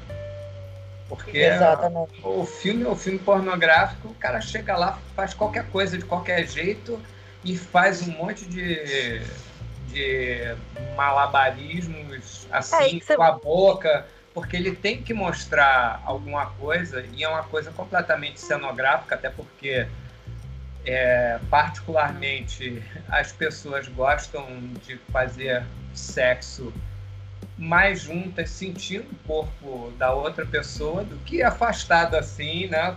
Só... Então é uma coisa assim. Né? Quando quando você na olha verdade, assim. Na verdade, o filme pornô, ele tem. A, a, sua origem principal é americana. Então, o americano, ele é muito fantasioso com relação a isso. Se você vê nos filmes normais americanos, você vai ver que a maioria transa de sutiã. Eles não têm um contato físico tão profundo, a não ser em alguns filmes. E raro algumas exceções, entendem? Então, realmente, isso é muito interessante. O filme, esse pior espelho é o filme pornô inventado, seja brasileiro, ucraniano, ou o que for. É horrível, horrível. É, fora, fora tudo... tem que descobrir. Sim, fora todo o contexto, né, que é de exploração das mulheres e tudo mais, é uma, é uma máquina, aquilo ali é uma é, é surreal e você consumir esse tipo de, de de, nem, nem quero muito focar nisso, porque isso aí já entra já em outros assuntos, mas você começar a quebrar isso de consumir esse tipo de, de, de filme, né, de trabalho, começa a quebrar também um pouco dessa exploração que rola e tal. Mas, e assim, a Aline sempre fala que o, o, a pornografia, o filme pornô, ela pode te servir aí como uma aula básica, né? Te mostrar, fazer você conseguir enxergar e tudo mais nesse primeiro contato. Mas sim, ele às vezes, ele ele solidifica uma visão do sexo até um pouco errada, né? Até porque muitos, do, a maioria, tá? Tem filme é, pornográfico voltado para mulher, para o público feminino, sim, mas é uma minoria. A maioria é voltado para o público masculino. Então, se você for reparar, geralmente é um homem com cinco mulheres ou dois homens numa mulher, e aí focando né, a penetração dupla, que é o prazer do cara lá, o sexo anal, o sexo oral. E, e é o, o, foco todo é o prazer do cara, infelizmente, né? Só o corpo da mulher como objeto e, e o prazer do cara lá e tal. Então, assim, acaba que meio que ensina, digamos assim, um sexo limitado, né? É, é, a gente está dando aí uma origem para possíveis falhas aí nesse sexo oral, nessas, nesses tabus que a gente está falando, né? Sim, e é, tem, tem até interessante uma série, que eu acho que é uma série de, de alguns capítulos, que é, é um, na verdade não é uma série, perdão, é um documentário, acho que tem até na, no Netflix, que é Quando o Pornô Acaba. É, é muito interessante, com depoimentos de ex-artistas pornôs e de meninas também que novas que estão entrando no ramo e assim acabaram de sair do set e dão depoimento daquilo que aconteceu no set. Então, às vezes os garotos saindo chorando e tal, não sei o quê. Esse, esse eu nunca assisti, não, mas eu já assisti alguns programas de televisão, History Channel, coisas assim, falando sobre essa, essa indústria pornográfica, né? E é, é muito punk você, você vê o que, que é, geralmente as mulheres passam é, ali, que muita gente trata como, ah, mas é escolha e tal. É bem complicado. Então, começar talvez quebrar aí o consumo desse tipo de, de, de, de produção, né? E justamente por isso, porque, porque rola atrás, e também enxergar que às vezes aquilo ali que está sendo passado não é de fato que você precisa, né, para pôr em prática, para ser legal. Talvez por isso aí a gente encontra tanta limitação aí no, no sexo, tanto tabu que precisa ser quebrado, tanta coisa que é feita errada, né? Porque tá aprendendo, tá tendo esse primeiro contato de forma limitada. Não, exatamente. Oi, oi. Por favor. Repita, me permita. Vamos lá. Tá falando da questão da, da do pornô. É, não, não, não, sem entrar no mérito da questão da, da exploração da indústria, isso acho que é o que a Camila falou, é assunto para outro momento, é uma coisa muito mais extensa, Sim. né? É, eu ia até piadinha, não vou deixar de curtir o filme, tipo, faça o seu, né? Tipo, ela fez uma colocação é, que, que não é mais realidade, tá, Camila? Eu, eu vou vou corrigir um pouquinho, porque nesse ponto foi um pouco de falta de informação, o que eu super entendo, que eu sei que você não curte, né, é, é, essa coisa do pornô e tudo mais. É, o filme, o, o pornô, ele depende muito da fonte, depende muito de onde você busca, tá? Hoje tem filme pornô voltado para todo tipo de prazer, seja da mulher como dominante, seja Sim. do, do homem. É, é Sim, eu falei uma maioria. Falou, eu falei que existe, eu falei que é uma maioria. Sim mais. Hoje não é mais, tá? Não é mais uma maioria. É, os, os filmes eles estão divididos ali em qualquer site com, com 300 milhões de categorias à sua escolha. Eles estão divididos ali, é só, é só buscar. Né? E, e traz realidades que são até muito contraditórias hoje. Que é, por exemplo, a questão do cara hétero, que, que era um dos tópicos que a gente separou, que gosta de penetração anal. Né? E, e aí tem a abordagem do, do trio, por exemplo, da, que você colocou, da mulher ali com dois homens curtindo o prazer do cara, com dupla penetração e tal. Mas muita mulher realmente curte isso. E tem um verso, né? Do tipo, que o homem tá ali curtindo a dominação. E tudo isso é ok, sabe? Tudo isso é muito ok. okay. E a gente não pode ficar hoje que o filme que é tipo a putaria porradona ali é feita para homem e que o filme mais erótico é feito para mulher. Isso depende. Depende, porque tem dia que eu curto filme romântico não, e tem dia é que eu curto rotular, não. Rotular né? não. É, não existe isso do tipo, ah, filmes voltados para mulheres. Por quê? Porque eu, normalmente mulher vai, vai preferir o romantizado? Não. Hoje a gente tem essa, essa visão de maioria também foi uma construção machista, porque a mulher ela não se liberta para curtir o diferente do que foi imposto por padrão. Então, assim, se eu quero, se eu, se eu assisto e, e sinto tesão pelo que muita gente vai olhar e achar bizarro ou promíscuo, eu vou ser crucificada, sabe? E, e, na verdade não é. Eu tenho o direito de curtir o sexo do jeito que eu quiser se eu for exclusivamente hétero, eu posso gostar de, né? Eu como mulher, eu posso gostar de ver duas mulheres, três, quatro, cinco, homem com mulher, homem com homem, não interessa. E, tipo, isso não me torna. É, é, Esquisito, né? Normal, é. Ou feticheiro, porque eu sinto prazer em ver pessoas sentindo prazer. Eu acho que, para mim, por exemplo, o filme ser bom, o contexto principal do filme tem que ser reali realista as pessoas realmente estarem fazendo sexo, se elas realmente Exatamente, mas não usar o livro, mas não usar o filme pornô clássico que a gente o clássico, tá? Como é aula para menininhos, entendeu?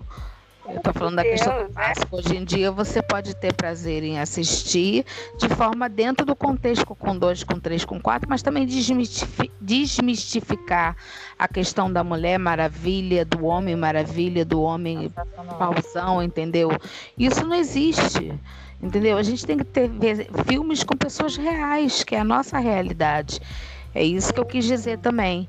Sim, então, verdade. Não é por aí, sabe? E às vezes a gente vê uma cena erótica de sexo com muita erotização na televisão que faz muito mais, muito mais tesão do que um filme. Entendeu? É, mulheres. Oi? Oi. Em homens ou mulheres, porque tem homem, por exemplo, que Sim. é romântico, que curte Em homens e mulheres. Isso né? mesmo. Então, eu, então... eu quis corrigir isso pra gente não taxar essa não regra, né? Do que é que você não rotule, não, né? Não, não, não, não, não tem taxação nem, nem tem rótulo, não. É um, é um exemplo que nós temos que dar que isso não é livro de ensinar ninguém. Perfeito. É uma coisa que a gente tem que fazer com prazer. A gente pode assistir colhendo o máximo de essência. E infelizmente ou felizmente, hoje em dia os jovens já têm aí a experimentação prática sem nenhuma experiência. E na rua, que é pior na rua, e por aí vai, entendeu? E dentro dos nossos tópicos, se vocês forem perceber, tem do... faltam dois lá em cima que é muito importante a gente falar também, que cai nesse mito e cai nessa fantasia também que entra aí também no, no, nos tabus, né, que a gente falou. A gente começou a falar aqui sobre o tabu do sexo oral, das dificuldades que as mulheres encontram, dos parceiros e tudo mais. E aí a gente tem também um segundo tabu. Tem até um colega meu que ele falou isso. Ele, cara, eu aprendi com as minhas amigas. Eu aprendi a me relacionar com mulher ouvindo as minhas amigas. E se tem duas coisas que eu sei que vocês perdem a paciência é homem que tem nojinho e não sabe fazer sexo oral e sexo anal. Então, assim, tá aí o segundo tabu, que é um dos assuntos mais falados, que se você for ver em todos os programas que abordam sexo, é falado porque ainda é tabu para mulher, né, para homem também, que eu acho muito bacana, que sempre a gente fala sobre o sexo anal voltado para mulher. Por quê? Porque muitos homens curtem, pedem, nem todas as mulheres curtem fazer e às vezes até entre aspas fazem só para agradar e tudo mais. É legal a gente falar sobre isso, sobre como tentar fazer de uma forma Oi? A maioria dos homens não sabe fazer. Exato. É, é, o que eu queria trazer hoje aqui era isso. É a gente falar não do ah, é certo ou errado, do, do, querer pedir. Não é errado o homem curtir sexo anal. Ele curte, assim como a gente pode curtir outras coisas. Mas é bacana você tentar fazer de uma forma que agrade a tua parceira. É bacana a parceira entender o sexo anal como algo natural e tentar aprender também para ver como é que funciona e tudo mais. É, é bacana a gente falar sobre isso de um, de um outro ângulo e também falar, como a Aline falou, né, do estímulo anal no homem hétero, sem você rotular o cara de, de, de, homossexual só porque ele curte esse estímulo. Então, falar de sexo anal é bem amplo e é bem bacana também pra gente falar. Um dos tópicos está escrito aqui da segunda forma. É, eu acho que é importante, vamos começar por aí, né? Eu, eu escrevi assim, sexo anal cagou no pau. É, gente, desculpa meu vocabulário assim, a pessoa é esdrúxula mesmo. Então, é, cara, vamos lá. Se você. Vamos, vamos pensar no seguinte, gente. A chuca, a famosa chuca, aquela lavadinha anal, não é muito saudável se fazer com muita frequência, né? Então, se você curte aquilo ali com frequência, saiba que, principalmente quando não, está, não se está preparado para aquilo, é um risco que se corre. E se você não quer correr esse risco, não faça penetração anal. Né? Então já começa por aí. Então, assim, aí fica aquela coisa do constrangimento, né? Tipo, da pessoa que, que evacuou, digamos assim. Mas, cara, você está entrando ali numa zona que foi feita para isso. Então, o risco disso acontecer existe E se acontecer, não tem que ser tabu, não tem que ser vergonha. E muito menos motivo de, de chacota ou humilhação por conta de quem passou por aquilo, né? Quando ah. você escolhe fazer sexo anal, esse risco existe. Exigir que o parceiro esteja sempre com a chuca em dia não dá, meu bem, porque eu faz vou mal. Te falar, eu vou te falar que às vezes rola até do cara tentar um sexo anal sem ter sequer tocado no assunto com a parceira. Às vezes a parceira não teve, por exemplo, a, sei lá, o pensamento de fazer a lavagem e tudo mais, porque ela talvez nem esperava por isso, né? Então, se tentar e a parceira tentou, né? Rolou um sexo inesperado, não programado, tu saiu com alguém, o cara tentou, tu aceitou, rolou. Se acontecer, é isso que você falou, olhar com naturalidade, porque você tá numa zona que aquilo ali é normal é corpo. Exato. É, isso daí é a mesma coisa que sair na rua com um dia nublado e falar assim, ah, eu não vou levar o guarda-chuva. Exatamente. Não, não, tem, não, não, tem, não tem, assim, não, não tem cabimento. É, sexo anal é uma coisa do outro mundo, ó, não, não é. Mas Pode acontecer, ué. Isso, isso daí é uma coisa normal, ué. Quer dizer, é. é normal até acontecer, até porque tem outras posições, tem várias posições que até predispõem a isso. Olha, que interessante. Então, então é que tá o negócio. Verdade. Tem, tem, tem, tem risco, é um risco. É um risco que se corre. Isso daí não tem. Agora, se o, se o cara pô, vai ficar com nojinho. Nem tenta, ficar... né? Nem começa. Bom, nem começa, pô, lógico. Não pode, não pode ter isso, né? Sem contar as regrinhas básicas, né? Você pode usar uma academia, a camisinha, você pode usar um bom lubrificante e também pode não usar nada e, e usar somente a parte de trás. Não fazer dupla penetração com aquele negócio que foi usado atrás, entendeu? É, inclusive eu já vi várias, isso. É, várias recomendações, né? Que você deixe, deixe o sexo anal por último ou só faça o sexo anal, porque é perigoso para a mulher, né? É, é uma infecção. Você fazer uma penetração anal e depois você fazer uma vaginal, você pode levar ali uma infecção para a mulher, né? O certo é ou faz com camisinha e volta para a vagina com o pênis limpo, ou faz só o anal, enfim, né? Tomar esse cuidado para não, não causar uma infecção. Sem contar justamente os dados da bactéria. Da bactéria de trás pode ir para frente, é ou até mesmo no sexo oral, se a pessoa tiver com a boca suja, pode ter uma bactéria que faz uma infecção urinária. Isso as pessoas não pensam, entendeu? E aí são cuidados que um tem que ter com o outro. E como hoje em dia está sendo assim um rodízio, não tá, poucas pessoas são, têm um parceiro fixo, fica mais difícil de você definir. Agora, como disse o Roberto, é um risco que você vai ter que correr.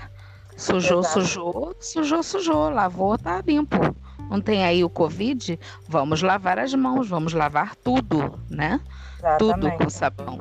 Não, tudo, tudo o que a Erika tem falado direto, tudo é conversa. Porque pode, você pode estar muito bem no sexo anal, acontecer alguma coisa, você não gostar, pô, vai lá, lava, volta pro sexo vaginal. Sim, isso é, isso, é, isso é coisa fácil de se resolver. Só que é, as pessoas com, colocam, às vezes, N empecilhos em é, é esquecer que o corpo, né? Olhar para o corpo da pessoa como corpo, né, gente? Ali Sim. acontece, você tá ali, você mexeu ali, se aquilo ali acontecer, lava, brinca, faz disso uma brincadeira, não quebra o tesão, né? Vocês tentaram, aconteceu? Lava, brinca, continua no banho, troca, deixa o anal para depois, enfim, e continua, não estraga o momento ali, porque você sabia que aquilo ali podia acontecer, é lidar com o corpo sendo o corpo, e o sexo como uma brincadeira gostosa, né? Claro, não, e mesmo assim, mesmo de repente machucou ou doeu, porque também pode acontecer. Exato. É, a, pessoa, você não. Né? E você, você pode ir tranquilamente, pô, você toma um banho, pô, aquece de novo, faz uma Sim. brincadeira e, e segue, segue o rumo. O importante é ter a dualidade, aquela comunhão das duas pessoas, né? Isso Sim. é o mais importante? E agora falando sobre prática, né, que eu acho que é o que mais interessa para a galera que vai ouvir nesse, nesses assuntos, que eu tenho inúmeras, inúmeras amigas, inclusive, que querem, que querem curtir o sexo anal. É, e, e, às vezes não conseguem porque sente dor, porque é incômodo. É, dicas, assim, o que, que pode ser feito para que o sexo anal aconteça, para que ele seja gostoso e prazeroso, tanto para um quanto para outro? Quais dicas assim a gente pode dar sobre isso? Olha, inicialmente eu costumo orientar que se você não é um, um, uma esportista anal, você tem que começar assim, com língua, com dedos, amaciando, usando sempre um lubrificante, um óleo quente, e aos poucos ir deixando, não é chegar e creu. Tem posições mais facilitadoras, como o Roberto, melhor do que ninguém, já tinha citado e pode até falar, e devagar até chegar, porque eles, tem homens que acham que tem que botar a mulher de, de quatro e creu, entendeu? E não é assim. Exato. Tem que ir devagar, fazendo devagar, e cedendo aos poucos o local e amaciando o local, para você poder ter o mais prazer. Sem contar que, que a mulher tem que ser estimulada na, na parte da frente também. E aí tem o uso de vibradores, bullets, o próprio dedo, para poder deixar a mulher mais relaxada. Um bom vinho também relaxa bastante, para poder chegar a esse, essas vias de fato. Geralmente eu acho que além da conversa, você tem que ter um processo, né? Chegar e creu. Entendeu? Que isso para mim é estrupo. Entendeu? E isso não tem necessidade. Se a pessoa está afim, está disposta a ingressar na área anal, ela tem que saber fazer. Perfeito. E quais seriam as posições que, que, que o Roberto podia dar aí de dicas que facilitam, que, que pode ser menos dolorosa para começar? Tudo é dica, tudo é dica. De menos dolorosa? Então vamos lá. Eu, uma, uma das posições que, pelo menos assim, eu já, já vi, já até vivenciei, e são várias coisas. A posição sentar em cima e posição de pé são duas posições assim muito propícias para realmente você estimular, até por uma questão anatômica, você estimular a parte do colo sigmoide para soltar parte das fezes. Isso daí acontece mais comum, a posição mais deitadinho, de ladinho, alguma coisa assim. É, geralmente não acontece tanto assim. Olha, legal, viu? E falar sobre sexo anal, como a gente estava falando, sexo anal ou estímulo, né? Estímulo anal no homem. Isso aí, gente, é um tabu absurdo. Eu tô num grupo de, de mulheres, é, de modelos lá, policiais e tal, que eu faço parte, e vira e mexe elas conversam sobre isso. E teve uma menina essa semana, ela postou que ela saiu a primeira vez com um cara, que ela estava apaixonada pelo cara, mas que ela ficou totalmente brochada, que ela ficou desanimada, que ela estava pensando inclusive em terminar com o cara, porque o cara pediu para ela lamber estimular, né, a parte anal dele, a próstata, enfim.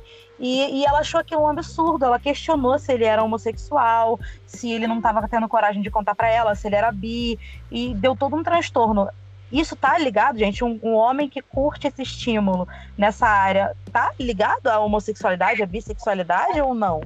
Não. Pois é, primeiro, é, Roberto, aqui, meu professor de anatomia, que, que me corrija, mas vamos pensar assim em corpo, tá? Independente de, de, de órgão, se é feminino ou masculino, né? Se você, você separa ali, o reto ele, tá, ele faz parte de qual sistema? Não é do reprodutor, correto? É do digestivo, digestório. Tá ali para eliminação de fezes. Então ele está separado do órgão do, do, do, sistema reprodutor, né? Do órgão sexual. Então se a gente traz para cá, o órgão sexual ele tá a vagina no, no biológico mulher e o pênis no biológico homem.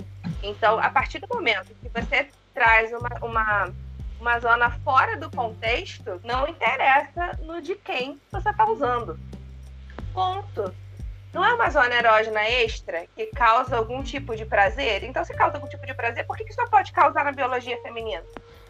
E se causa na masculina só porque é aonde o homem teria o acesso da penetração quando homossexual. Isso torna os outros homossexuais. Gente, sexualidade, opção sexual tem a ver com quem você tem atração. Se você tem atração por outro sexo ou pelo mesmo sexo, ou por todo mundo, né? E não o que você usa dentro de quatro paredes com o parceiro do, do sexo que você escolher. Verdade. É, exatamente isso, porque a orientação sexual é dada pela atração que a pessoa sente, não há uma escolha, ah, eu vou gostar de homem.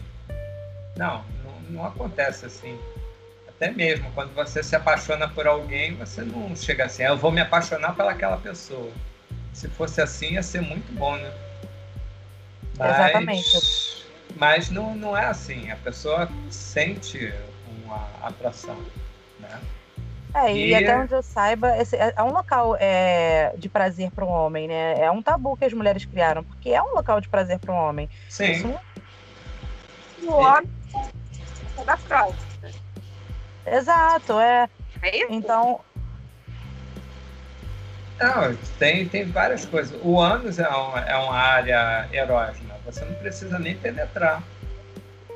Exatamente. Sim. Então, quebrar esse tabu aí, gente, de que ah, o parceiro pediu ali, mostrou sinais, ele curte que você dê qualquer tipo de estímulo, dedo, lambida. Isso não torna o, o cara bissexual ou questionável não, com relação à sexualidade dele, né? Aquela questão de explorar o não, corpo. Não torna. Não torna. Agora, é a, é a questão sensorial mesmo, que é sensorial de pele, de toque, tudo que você sente no ato que você está passeando por ali. Às vezes a pessoa desperta justamente sensações que nunca tiveram e, e as mulheres até se assustam, porque estão acostumadas com o quê? Com padrão tradicional. Exato. Vamos cortar padrões, vamos rever nossos padrões, entendeu? É diferente de um homem bissexual, é diferente de um homem que curte uma penetração no ato de estar penetrando uma mulher, e é diferente de um homem que curte outros tipos de coisas, como travesti, por exemplo. Exatamente. Falando, é, agora para fechar, para a gente pegar aqui um último, um último tópico, é, para a gente fechar, que eu acho até legal deixar isso por último, porque é importante. É, a gente aí tá falando hoje em dia de quebrar preconceito, homofobia e tudo mais. Vamos falar um pouquinho é, sobre a transfobia que vocês citaram como importante comentar é, e o suicídio. Vamos fechar aí como último tópico falar sobre isso, né? É, eu, eu não entendo muito sobre isso, mas com certeza tá no tópico que vocês têm aí alguma, alguma informação, alguma experiência sobre isso. Eu acho muito importante nos dias de hoje a gente falar sobre isso, principalmente com a taxa de suicídio, a gente passou aí pelo setembro amarelo, então é bacana falar sobre isso.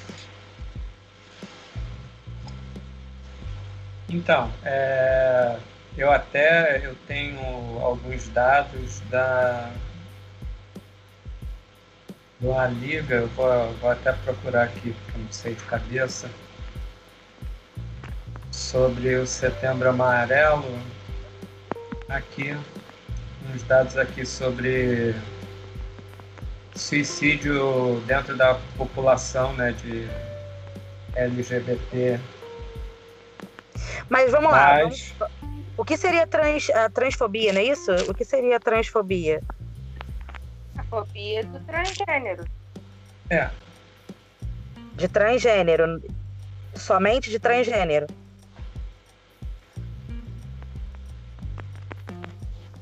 Bom, eu entendo, eu entendo dessa forma. Porque assim, eu. É, desculpa, gente, eu não sou mais no assunto, né? Mas muita gente tem. Fica, fica com muita confusão do que é a questão do, do que é um transgênero, né? É, e usam, às vezes, o termo travesti para ilustrar o transgênero. Eu acho que é legal pegar alguém da, da, da classe LGBTQIA, para falar sobre isso, mas. É, ou, ou, até o transgênero em si, mas pelo que pouco que eu pude entender, né, o transgênero seria aquele que não se reconhece no, no, no, no sexo biológico. Ponto. Né? Isso não quer dizer que ele é homossexual ou que ele é heterossexual ou bissexual a opção sexual dele é independente do gênero no qual ele se reconhece, tá? Então, o transgênero seria o que se reconhece no, no, no gênero oposto ao seu gênero biológico de nascimento, né? E as pessoas falam assim, ah, às vezes a mulher virou homem, o homem virou mulher e eles namoram um com o outro. Sim, não.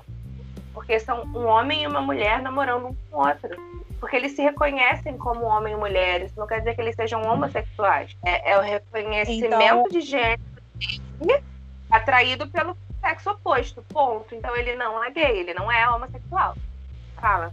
Aí entra então, né, essas piadas que a gente vê muito recorrente, inclusive trocentos memes na internet zoando justamente isso, né? Então isso seria transfobia. Sim, O travesti, sim, por exemplo, sim. travestir é, é, é vestimenta. Né? Então seria um homem se vestir como mulher, ou uma mulher se vestir como homem, seria um travesti, digamos assim. Porque está vestido, né? Em vestimento oposta. Eu sempre entendi dessa forma, né? Então, ah, mas a mulher é, é, é, tra é, é travesti, digamos assim, né? Ela tá como mulher, mas ela sabe que ela é homem, ela se reconhece como homem, né? Se sim, ela não é transgênero. Ela é só apenas travestida. Se ela se reconhece como mulher, aí sim ela é transgênero, independente de arrancar o pênis ou não. Ficou claro? Ficou. Sim, sim, ficou.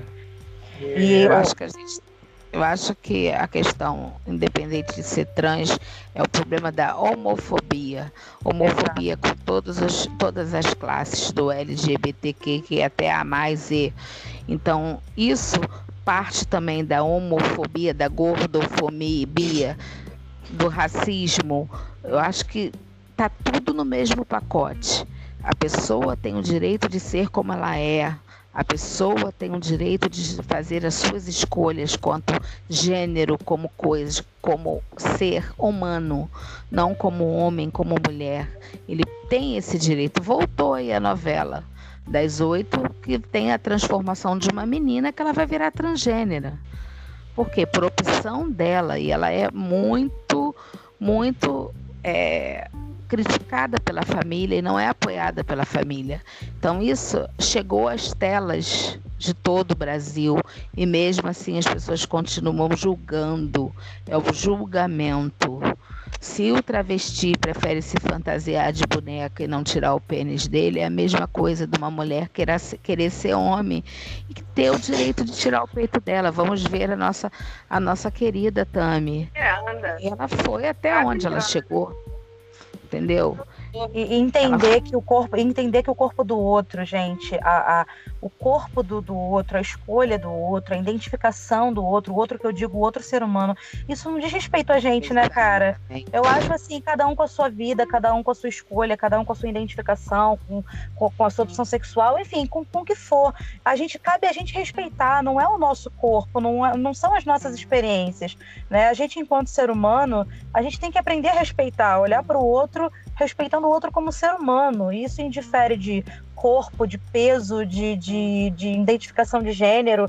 Independe disso, a gente aprender a respeitar o ser humano, né?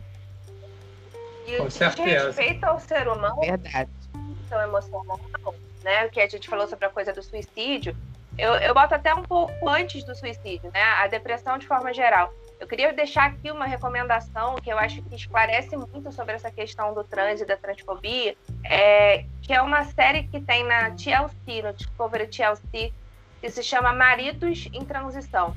É, muita gente não dá crédito a essa série, mas eu acho que ela é uma série para assistir com carinho, porque é, conta a história de homens que foram casados e estavam em relacionamentos, é, casamentos felizes, tá? E fique claro, felizes e duradouros, com filhos criados, e eles, eles sempre foram transgêneros, sempre se reconheceram como mulheres e nunca se aceitaram ou assumiram por inúmeros motivos.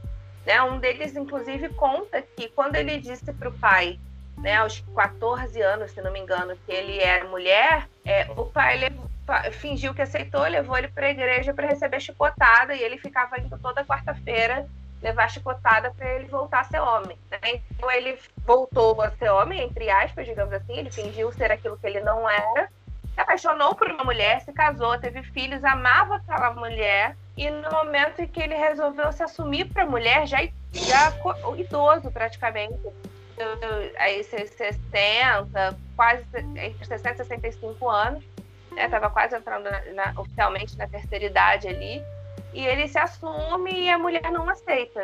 Né? E ela não lida bem com isso. Em contrapartida, existem outros dois, onde uma mulher primeiro não aceita e depois o amor supera aquilo, e depois que ele faz a transição, que ele entende que aquilo é muito necessário para ele, a mulher acaba voltando atrás e vendo uh, o, o, quanto ele está diferente, feliz.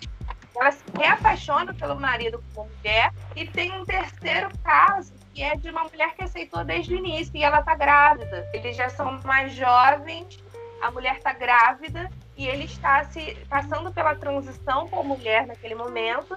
E ela disse: Eu amo o meu marido, independente do gênero que ele assumiu. Né? Então, assim, foram histórias muito distintas, mas de três homens na mesma situação, de casamento hétero, né? No caso, casamento homossexual, porque se eles entendem como mulheres desde sempre, casaram com mulheres, eles sempre foram homossexuais. Exato. E aí fica um pouco mais claro, fica um pouco mais claro essa questão.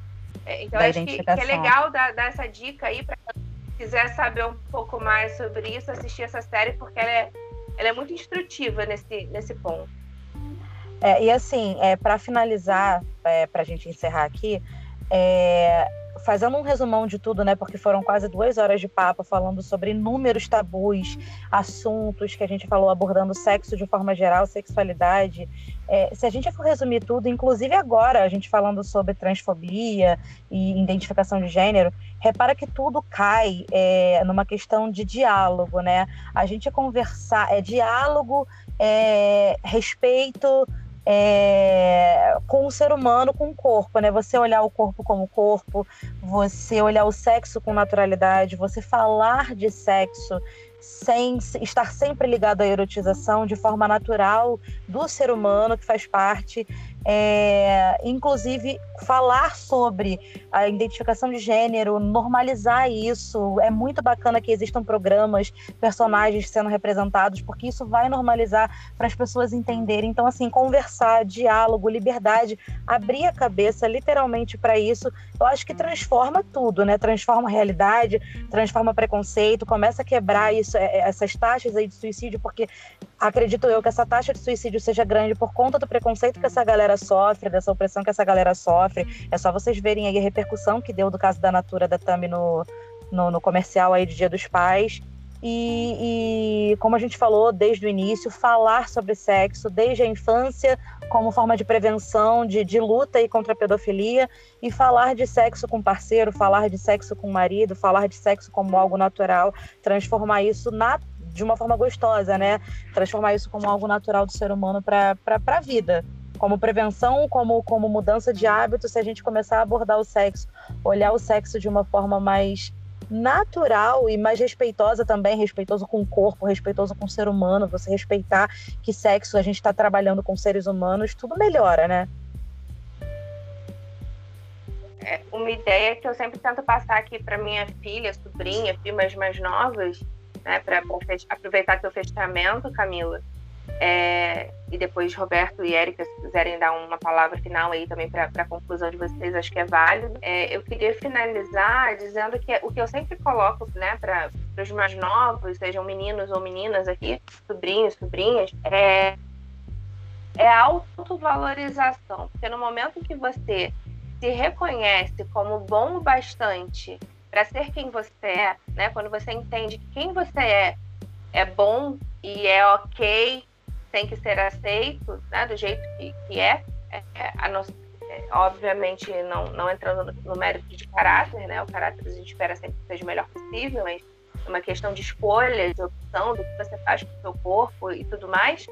Né? Se você se aceita, se você se valoriza, você já vai já permitir que a opinião do outro é, é, seja tão invasiva ao ponto de, de, de, te levar a uma depressão ou até mesmo a um suicídio. E também você não vai ser permissivo pra, é, a ponto de deixar que o outro faça com você coisas que não te agradam e que não lhe são confortáveis, que te agridem de alguma forma.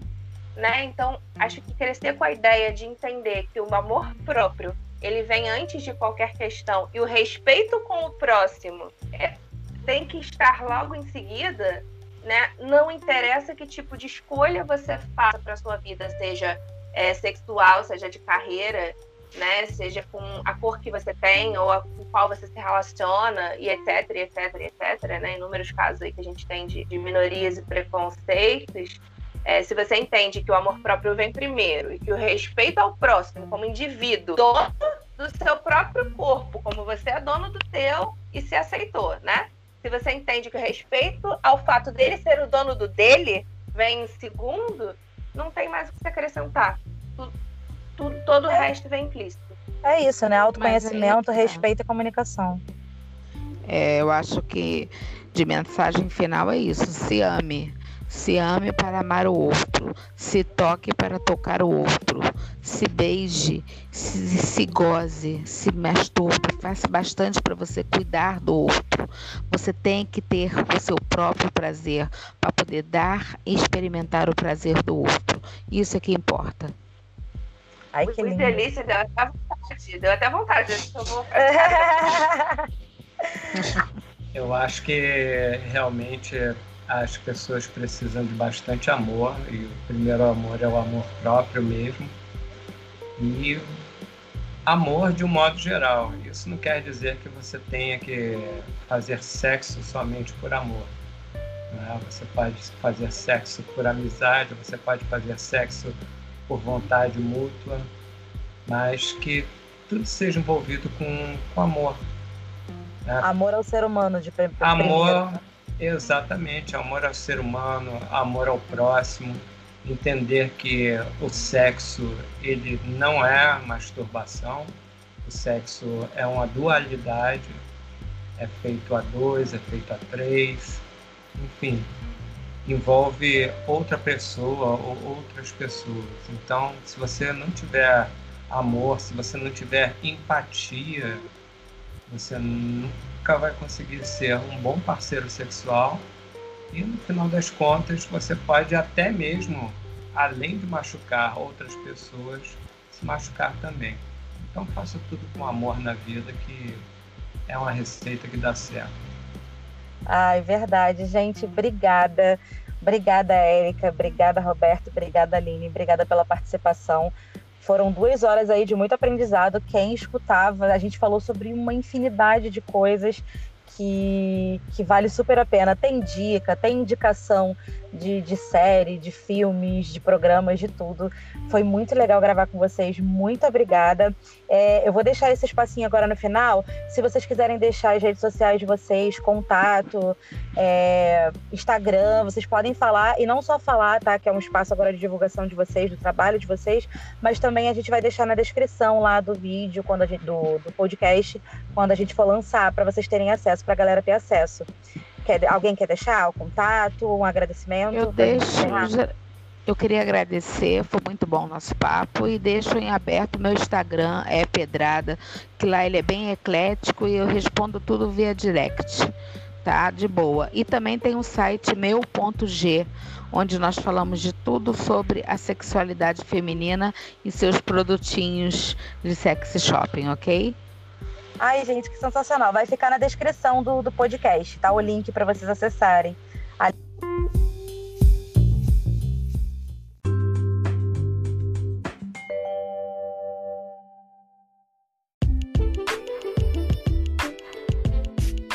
Obrigado por nos ouvirem até agora.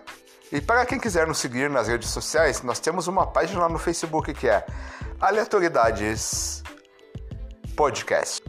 E também temos um perfil no Instagram, que é aleatoriedadespodcast.